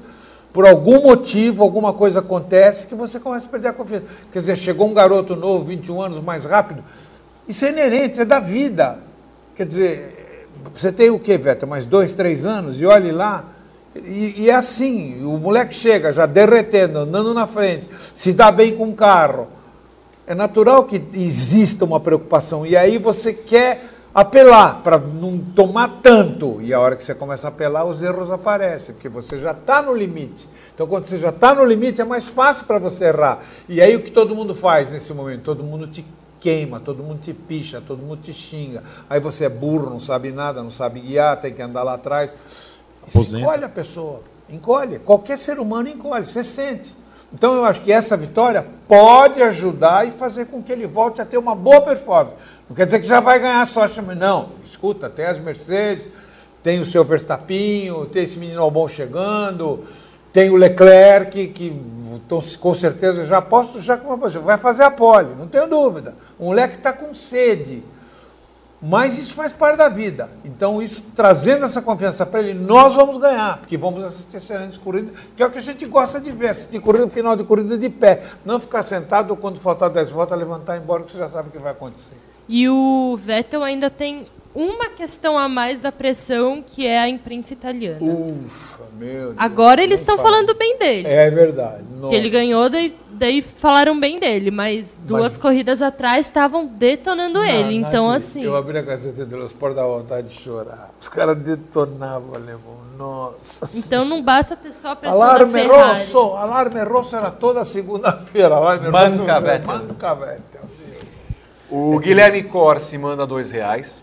O Rodrigo Lamonato manda 18,90. Leclerc não preferiu reclamar ao invés de ultrapassar. Recorreu a reclamar porque não estava conseguindo fazer isso, a ultrapassagem. E Américo Teixeira Júnior, esse homem maravilhoso, oh, príncipe tempo. de Vinhedo. É que homem. Manda que apenas homem. 10 reais porque está pobre hoje. Você Teremos um jantarzinho de fim de ano do Grande Prêmio? Teremos. Um churrasquinho? Teremos. Oh, que Ter... bom. A Juliana Tesser está encomendada a fazer a festa do final de semana. Não sei se você está sabendo. Ju. É? Não? E a festa do final do ano também, Juliana Tesser. Não, porque se deixar o outro cidadão que tomou, fez o churrasco do, do ano passado. É mesmo? É, é capaz tudo. De, de, de, dar ruim. Não, tinha nada ele explodiu. Você não soube? Ele fez um churrasco explosivo. Ah, é? Explosivo. É, sabe por quê? Sabe aonde ele faz churrasco? Não. Na floreira. É, porque não sabe. Sabe naquela que tem azu azulejo, assim, piso? Ali. Fica quieto, fica quieto, fica quieto, quieto, quieto. É, antes de falar da Mercedes, que nós vamos encerrar com a Mercedes, é, alguns pontos dessa corrida. Antônio Giovinazzi, oh, ah, Tonhão Jojo liderando a corrida por quatro voltas. Primeira vez que a Alfa Romeo volta a liderar a prova. Primeira vez que, um, que uma equipe fora do trio de ferro lidera na Fórmula 1. Desde André de Cesar que não ganhava. Dos anos 80. É verdade. Escuta, isso entre Giovinazzi e Huckenberg, vocês preferem quem? Giovinazzi? O Huckenberg, que ele está um negociando com a Alfa. Ah, tá negociando. Quem? Um tapa na cara. Tem, tem uma terceira opção? Nenhum dos dois. Prefere ele em relação ao quê? E, e Se a, o, o senhor Alfa Romeo baixar ali na terra é, entre Giovinazzi e Huckenberg, quem que a Alfa Romeo deve ir? Assim. Giovinazzi. Em termos de piloto, não sei. Em termos de pessoa, sempre Giovinazzi. Pelo menos não me pareceu um babaca. O Giovinazzi liderou a corrida. E, e o Huckenberg? Assim pra ninguém. Fez assim pra ninguém. Grosso. Eu fiquei emocionado quando o Joe, apareceu o Joe. Não. Chorava em casa. Joe, Joe. É... E que tal o Grosjean? Mais uma baita atuação, não, né? Que, que, tal ficar o Grosjean, né? É. Pelo amor de Deus. Eu me Nossa, eu tô revoltada com isso, sério. É, foi Haas merece se lascar. Sim. Foi um momento não. Eu não entendo ainda. Eu não, ent- eu não entendo o que, que Gunter Essa Steiner vê no equipe- Grosjean. Só se levaram Merece. 10 milhões cada um para a equipe. Alguma É, não. coisa aconteceu nesse sentido. Não tem outra explicação. Eles merecem. Acho que ele deve cozinhar buraco. bem, ele prefere, deve fazer a comida da equipe, sei lá, alguma coisa É, ele tá porque- fazendo. Porque... Não. Porque ele é, ele é chefe também. É, então, Tem- ele deve- é Não, e chefe, daí- tem um restaurante. daí não- Grosjean? É, o Grosjean não é tem um livro de é receita? restaurante. Ah, eu não- não Inclusive, no, porra. no né? Amigo Secreto do ano passado da Fórmula 1, ele deu o livro dele de Isso, presente. Bem lembrado. Mas Boa, cozinha boa. bem. no final de semana perguntaram pro, pro Steiner qual que é a fraqueza do, do Grosjean. Ele deu risada e perguntou O e Grosjean. falou é, por onde começar. Então, assim, o que, que esse cara quer? É. Não faz o menor sentido isso. isso. Ele mesmo tirou onda É. da equipe de ter assinado com. ter assinado novamente, Falaram garantido o, que- Gro, o Grosjean que por um Pelo menos um. Não, ficaram com os dois. Os dois. Não, falaram que escolheram essa dupla porque eles valem mais pro Netflix do que o Huckenberg. Então o Netflix, que vai- o Netflix vai ser apoia o- Netflix o. Fórmula 1. É. Foi a melhor escolha, realmente. O Netflix injetou uma grana violenta para apoiar o Grosjean para manter ele na Haas. É patrocinador 2020. principal da Haas no Aí, no no- Netflix. nesse momento aparece curtido por Galvão Bueno. Gosto assim. Que homem. Tá Que curtindo homem. os nossos tweets. Um abraço ao Galvão, que deve estar assistindo o programa. Façam campanha pro Galvão também participar daqui. Meu Deus, a Nath é muito pedinte, peça. Guilherme Corsi, 5 reais. O Leclerc é chiliquento, Vettel estava em terceiro e surge na frente dele. Que piloto entenderia isso dentro do carro? Qual foi a última vez que isso aconteceu na Fórmula 1? Ué. São opiniões. Ah, enfim, quero falar então da Mercedes. Eles É. o golpe, hein, sócio? A tromba do Total Wolff e até É. lá o muro. Mas eu. Não seria o Toto Wolff um chiliquento? Eu tô nessa Sim. onda aí. Gente, mas ele, né, parece assim, eles já ganharam tanta corrida, ok, né, perdeu, Sabe triste. você falou uma coisa Mas, interessante? gente, Sabe por quê, Ju? Dá para você perceber as- o status da equipe pela cara do Total Wolff. Quando fecha um close no rosto dele, você sabe como está a equipe. Porque ele pode estar assim Aí deu um sorrisinho. Pode É, tá um assim? sorrisinho Mona Lisa dele. ou pode estar assim. Você sabe como é que É. está a equipe pela expressão dele. É um negócio inacreditável. Eu, o que eu chamaria a atenção, e não sei se deram o destaque devido para isso. Hi, Valtteri. Hi, Valtteri. It's James. E aí ele pede para ele andar em 1,48,8. Ele pediu para o piloto dele ser mais lento. Que foi a 148,8. primeira vez que na história que eu ouvi alguém chegar lá no rádio Para não passar o. para não passar lá. E o que faz Valtteri Bottas? Não. Anda devagar para não... Tra... Mas sabe Ele o que eu acho? o que a equipe pede. Por isso que ele renovou. Mas sabe o que eu acho? Falam tanto desse negócio, né, de ah, o rádio, não sei o que lá, não pode ter ajuda do piloto. Isso é coisa que posso dizer É, com um piloto? é. Anda, anda pa- parecendo uma lesma? É. Isso é ordem que devia poder dar? É assim. Ah, É, é um padrão, porque você tem que ter um canhão e eles têm, que é o Lewis Hamilton. E um que faça tudo o que eles querem de acordo com o que eles querem. E aí o cara vai ficar 200 anos na equipe. o capacho. É, Mas- ele faz, ele entrega. É, mas então, é, ele gosta de... Então, o que eu, vou- é o que eu ia falar isso agora. Como é que é é lamentável. Como é que é a faixa em finlandês? Capachem. Não sei. Capachen. Mas Ah, eu o queria- Tavalini Lanka, que é o arame liso, né? O que eu trouxe Como é o nome? Tavalini Lanka. É, o arame col- liso col- em finlandês. Rota, que é rato morto. Mas é o que eu ia falar. Não vale muito mais a pena ficar só um ano na Fórmula 1, mas brigar até o fim por um título, do que só ir em banho-maria, em banho-maria para falar que tá na Fórmula 1. O cara tá no carro, me- o melhor carro do grid, que tá ganhando título atrás de título atrás de, de título. Ele não não esboça uma reação, ele não não, Não. não tenta, ele Bem e- nórdico. ele, não, nórdico não, bem morto. É? Porque assim, o Bottas, ele não o faz. Raikkonen era um morto, ele é o rato empalhado. Não, É. não, porque Com assim, certeza. o, se, o, se o Raikkonen era morto, ele já é o enterrado, decomposto, exumado, porque assim, cara, o, o que o Bottas faz é lamentável. Ele tá na Fórmula 1 apenas por estar. Daí chega lá no final de semana, na quinta-feira, com a camiseta. Ai, para quem se importar, foda-se. Tipo, isso? Olha a boca. mano, É. você falou isso na primeira corrida, legal, ganhou com, sei lá, 50 segundos de vantagem na Austrália, e depois você, o Bottas não fez mais absolutamente nada. Então, assim, estar na Fórmula 1, aceitar andar mais lento, só para não ameaçar o Hamilton, só para falar que está na Fórmula 1, lamento, mas você não, é e nem o- de longe outra, um Nath, piloto. O cenário. Foi O, feio. tá- o- o título está decidido. Era o quarto, era o, era o miserável quarto lugar. O miserável quarto Exatamente. lugar. O camarada fala assim, não, nem dá o, tipo, não dá nem resposta. Acelera. Acelera e volta na frente. Claro. Só pra entrar no jogo, né? E Só outra, pra- me- pelo me, menos- parecia que o Bottas tinha mais rendimento que o Hamilton nesse final de Pra mim semana. O também. que, que a Mercedes ia fazer? Vai, vai quebrar o contrato dele? Gente, mas é- é- são esses departamentos de estrategistas, porque é um caminhão fechado com 10 engenheiros lá dentro. Não tem bobo, só engenheiro, só cara fazendo conta. Não, tem um bobo. Que E dirige o entende. 77. É, só pode ser, Ele é o porque bobo. os caras não perceberam. O campeonato acabou, gente. Esquece. O campeonato acabou. Esse foi o pior resultado da Mercedes. E eles vêm com novidade para Voltou tudo para a Alemanha para fazer filete lá, puxar a orelhinha. Eles vêm com novidade, porque tomaram um charuto na, na, na- na última corrida. O, o Bottas pareceu aqueles flanelinha de rua, assim, tipo, ó, segura aí, ó. Vo- Ô, álbum, segura aí, irmão. Deixa, deixa, meu, deixa meu, meu consagrado aqui passar. Que, que foi isso que ele fez. E tem outra. A corrida do final de semana agora na Rússia, onde no ano passado tiraram a vitória dele. Ele estacionou pro Hamilton passar no Tiraram a vitória Estacionou. dele. Ele estacionou. E não fizeram com que invertesse a pá. posição. Aí ele, olha, e foi a mesma coisa. Hi, Valtteri. It's James. Não sei o que, mas a gente James. explica pra você. Podia mandar fazer uma camiseta High Valtteri James Venderia- pra ir andar no GP do Brasil. Eu uso. Venderia- nossa, dessa. eu, uso. uma, já que ele vai lá achando que, nossa, eu fiz grandes coisas porque eu vim com essa camiseta, vai com uma. Mas o que eu acho engraçado é assim, ó. A gente tá falando, ah, o, o Leclerc deu chilique, não sei o que lá. Não seria melhor dar um chilique? Poxa, eu acho. Nesse caso, que assim, uma coisa é você, a Ferrari não fez de forma premeditada e inverter as posições. Uma, uma outra é você pedir para o seu piloto ser mais lento. Cara, é, é obedecer, inconcebível. é porque assim, em vez de ele, assim, em vez de ele ser mais lento, chama o Hamilton pro box, cara. Faz com Se, que o se é Hamilton pra ser lento, rápido. então vai correr de, de charrete, não sei, que não precisa Não, e correr. sabe o que eu achei legal? O Toto Wolff deu uma entrevista e perguntaram pra ele da, da situação da Ferrari, né? Da, da briga do- dos dois lá e tal. E aí ele virou e falou assim, não, é, porque a Ferrari tem dois alfas, né? Uma hora vai ter um problema. A gente tem uma filosofia muito clara. Exatamente, tem um alfa e um banana. É, que- Não, e o, e o É pior, clara a filosofia. a cereja do bolo foi ele realmente, numa das declarações, ele acreditar que, ah, a Mercedes fez isso agora, escolheu o Hamilton dessa vez, de uma próxima eles vão me escolher. Ô irmão, deixa eu te falar uma coisinha. acorda. Você realmente Eu acho acha... que ele nem acredita nisso. Não, ele fala, se ele... Ele não deveria nem ter a, a moral de falar uma parada dessa. Ele tem um pouquinho de, de amor próprio. Ele não deveria nem ter cogitado pensar no, em ter de tomar uma besteira dessas. Assim, assim, tipo, tá claro que ele não vai acontecer isso pra ele.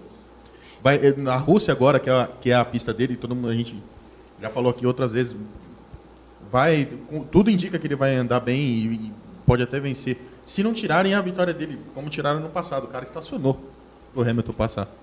Lamentável. É, é, é constrangedor, eu acho que nem é lamentável, é constrangedor o cara se, prestar esse É, papel, gente, assim. Por, por essas e outras que você está contando, é que eu, eu não tenho nada contra nem essas experiências que o Ross Brown está querendo fazer. Eu não sou contra a experiência. Eu acho que a experiência é válida. Pô, O nome já disse tudo, a experiência não der certo, para. Volta, inverter grid, experimenta, que vocês vão perder nada.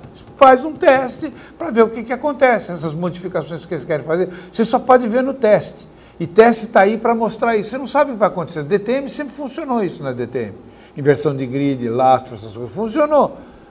Se você quer sair da mesmice do lugar comum, você tem que testar algumas variações para ver se elas dão certo. E se for para fazer, realmente tem que fazer Sim, nessa temporada as que agora. melhoraram. E aí convoca chefes de equipe, pilotos, reúne, faz as experiências, colhe as informações e depois decide. Não deu nada certo? Continua como está. Mas pelo menos se tentou. Você não pode cruzar os braços e ficar eternamente esperando isso. Que o cara de 2021 já está com a roda grande, o pneu pequeno, será que vai funcionar? Não sei. Tem que testar.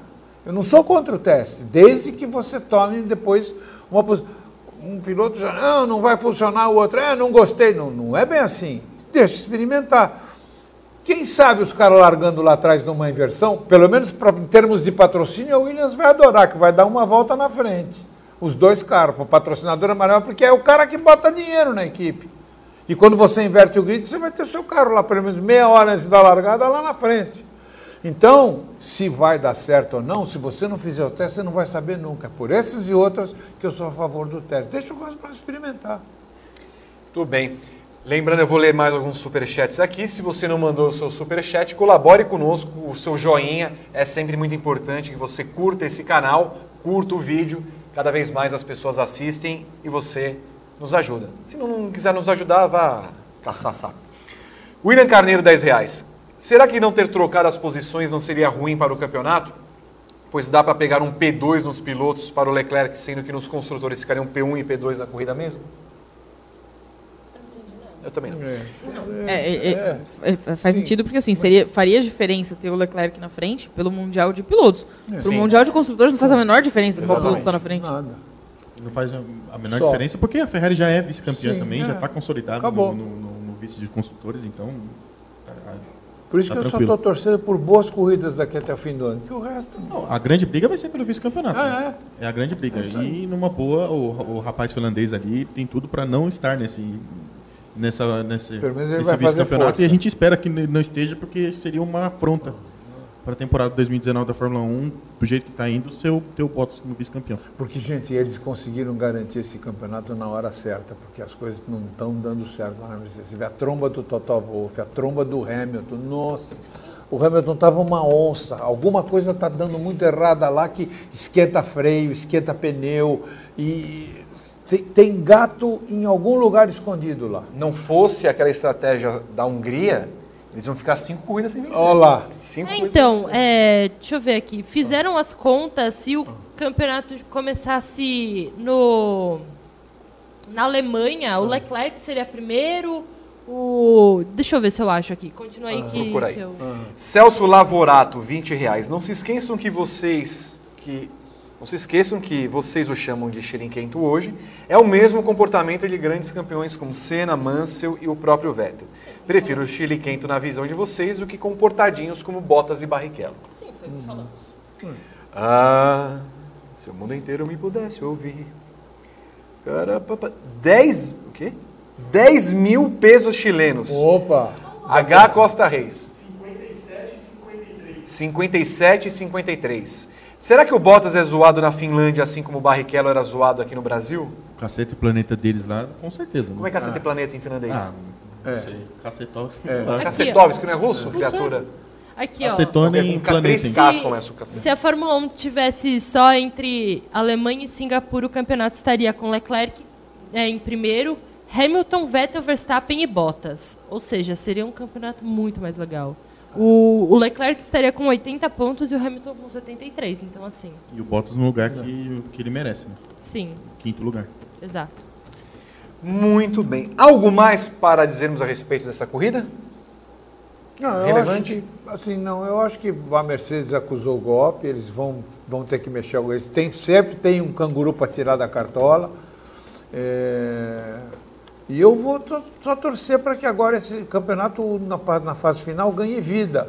Tomara que psicologicamente tenha feito bem para o Vettel, que ele volte a ter confiança no carro, nele e venha para cima, porque o Leclerc vai continuar acelerando sempre. É moleque, está na idade dele, está com tudo, está com toda a corda e ele vem para cima, ele está mordendo. O Verstappinho não quer mais ficar tanto tempo assim, embora as coisas estejam dando. Tem uma hora que eles vão acertar e eles vão dar trabalho, os dois moleques vão dar trabalho. E vamos ver o que, que vem de novidade aí para as próximas corridas. E não vejo a hora de ver, para assistir essa- esses finais de corrida de pé, que é o que está me fazendo falta. Muito bem. Palpites para o GP da Rússia do final de semana, Natália de Vivo. Eu vou usar, vai ser Verstappen, Bottas e Hamilton. Edgar Melo Filho. Olha, é, eu vou de Leclerc, Vettel e Hamilton. Juliana Tesser. Leclerc, eh, Hamilton e Vettel. Vocês estão, vocês estão usados. Guilherme Bloise. Vou na segurança. Bottas, Hamilton. Botas. Faltou Bo- eu, não, não vou escrever Pode. esse nome. Faltou Qual o segundo? bom. Hamilton Hamilton. e Verstappen. Não, e coloca um adendo. Bota sem estacionar. Sem Sem estacionar. Não, pode Sem pôr. ordem de equipe. Pode Sem pôr? ordem de equipe. Bottas. É a pista dele, cara. Não é. Ó, o Bottas entrega três corridas, duas corridas no ano, É. com certeza. Azerbaijão e Rússia. E a Austrália foi um ponto fora da curva. Então, é, verdade. não- É. Mas são duas pistas que ele realmente entrega resultados. É que ele vai realmente muito bem. Eu não gosto do cara, eu acho ele péssimo. Acho que ele continuar em Mas 2020 nessa é uma, é uma piada de anda. mau gosto, mas tipo assim, tem que ser. Tem que Foi isso aí. ser coerente com as coisas. E o Bottas eu acho que realmente tem tudo para vencer na Rússia no, no domingo. Hamilton, Leclerc e Verstappen. Pronto. Me recuso a colocar esse bot. Se bem que, coitado, nós nunca votamos no álbum, né? É. No pódio, com O certeza. Gá não tá aqui, né? então. Não, não pode. Ele deve No pódio, em sim. quarto. Quarto? É. Álbum quarto. Onde chega o álbum? Sexto. Ju. Quinto. Quinto. Gui, qual que você fala? Sexto. Ah, tá. Vai ser sexto mesmo, coitado. E, e numa boa, o sexto lugar para ele na, na atual conjuntura tá bom pra caramba. Tá, ele tá para garantir, ele precisa de pontos para garantir pro, a vaga dele no, no time ano que vem, né? É. Então, Claro. Estamos encaminhando para o encerramento do programa. Calma, criatura do Emélio, calma, calma, relaxa. Roda de pepeca. que isso? Segurando a pepeca. 18,90. Não, é isso. É 18,90 do BMF2. Deve trabalhar na Bolsa de Valores. Posso discordar do Edgar? Por favor. Acho Como que, não fazer acho que fazer experiências, Edgar, pode ser prejudicial sim. Ah. Regras que mudam com frequência são ruins para o público que acompanha. Assim, não, não, não me lembro das últimas mudanças, mas essa tentativa de inversão do grid, do grid na minha opinião, poderia ser experimentada. para você, inclusive, dar um pouco mais de retorno e a corrida vai ganhar a sensação dos caras que estão largando lá atrás e que todos vão ultrapassar. Você imagina Hamilton, Bottas, Leclerc, Vettel, Verstappen, Albon, as McLarens vindo de lá de trás e passando todo mundo. Pelo menos você vai ter ali 10, 15 voltas eletrizantes. E outras, assim, com todo respeito à sua opinião, claro que pode, deve, tem todo o direito. Mas o bom do teste é que se não der certo, não, não funciona. Volta ao que está, o que está. Você já tem o base, o baseline está aí. Então, quem sabe? E esse Ross Brown, ele sempre tem ideias boas. O cara não é bobo. Se tem um cara sensato, bem equilibrado para fazer as coisas, é Ross Brown. Vejo os, os resultados dele como engenheiro da Ferrari. Então, e tudo que ele fez ao longo da carreira dele, a equipe que ele teve, o pulo do gato que ele conseguiu, o difusor de dois andares, bom, deixa quieto. Mas ah, a, a experiência, ela te, ela te propõe isso. Você faz algumas experiências tentando melhorar a categoria, tra- trazer um pouco. E a Liberty está querendo mesmo isso. Não deu certo? Começa o ano que vem na Austrália com tudo igual e, e é isso que nós vamos ter. As equipes talvez um pouco mais competitivas, até porque é o último ano desse regulamento, vai mudar depois, mas você tem todo o direito de achar que não vai funcionar mesmo. Como muitos pilotos acham que não vai funcionar, outros são a favor. Também baseado nessa coisa da experiência. Eu só digo que eu sou a favor da experiência, porque eu trabalhei muitos anos na engenharia de motores da General Motors e a gente fazia muito teste, a gente testava muita coisa. E o que não dava certo, lixo.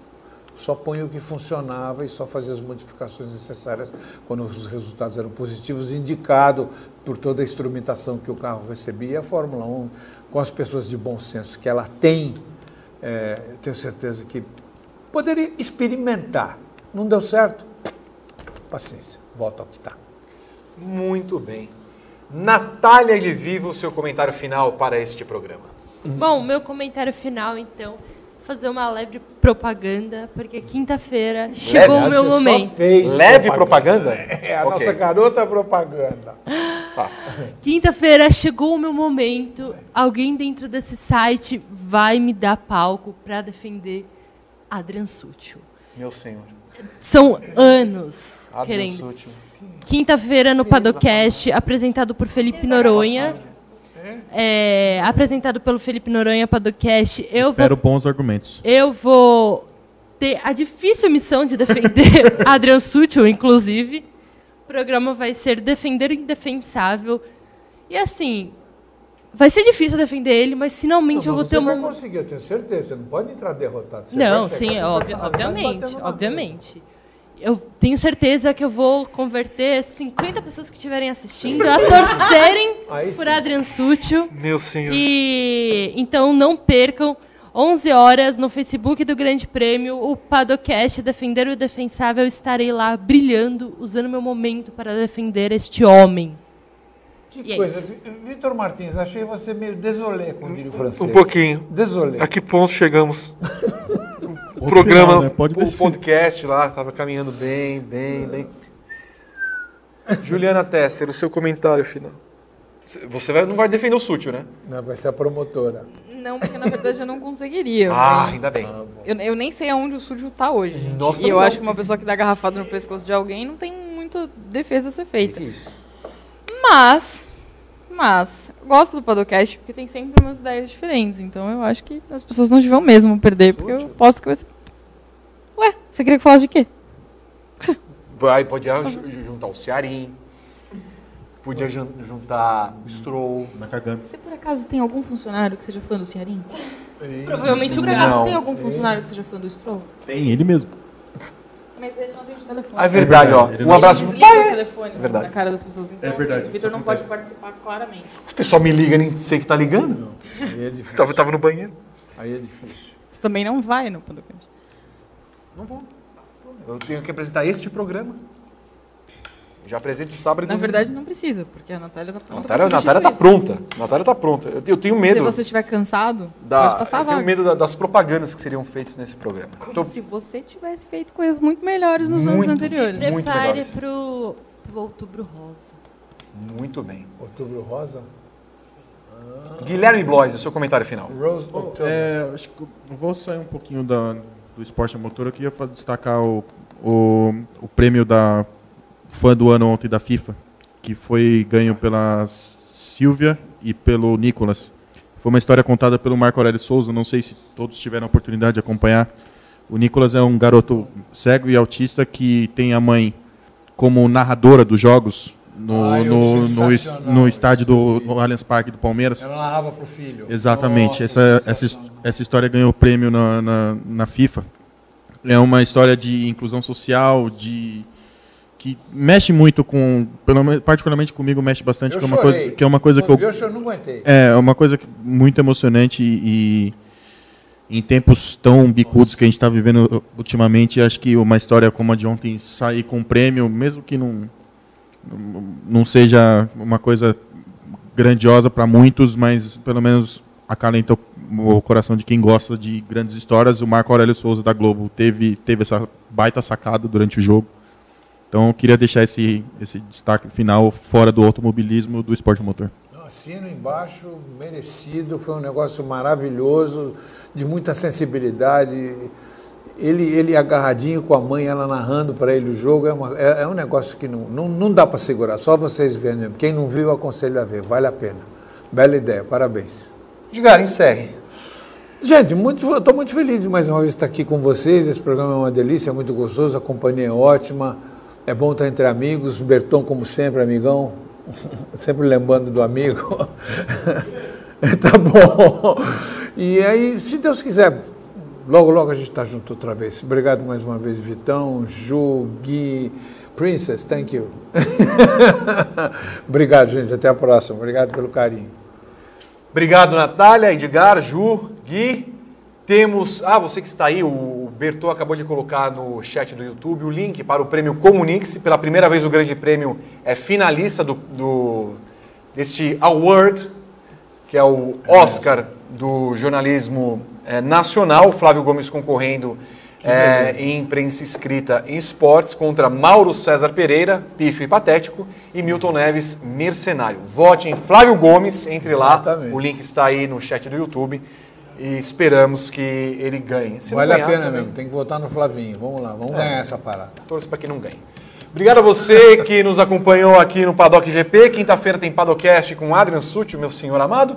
Sábado e domingo tem briefing. Sábado não sabemos que horário, domingo também não. Vocês vão saber ao longo da semana para falar a respeito do GP da Rússia, classificação em corrida. E terça-feira que vem estaremos de volta com o Paddock GP 19h30 ao vivo. Valeu, gente. Um abraço. Tchau.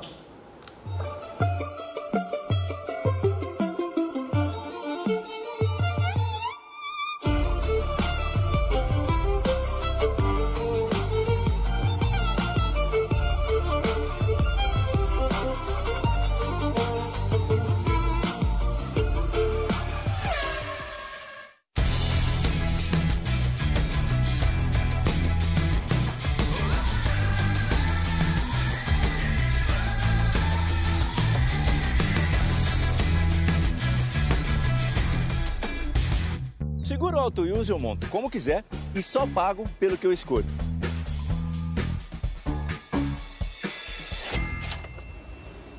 Se eu tirar o picles, eu pago menos, né?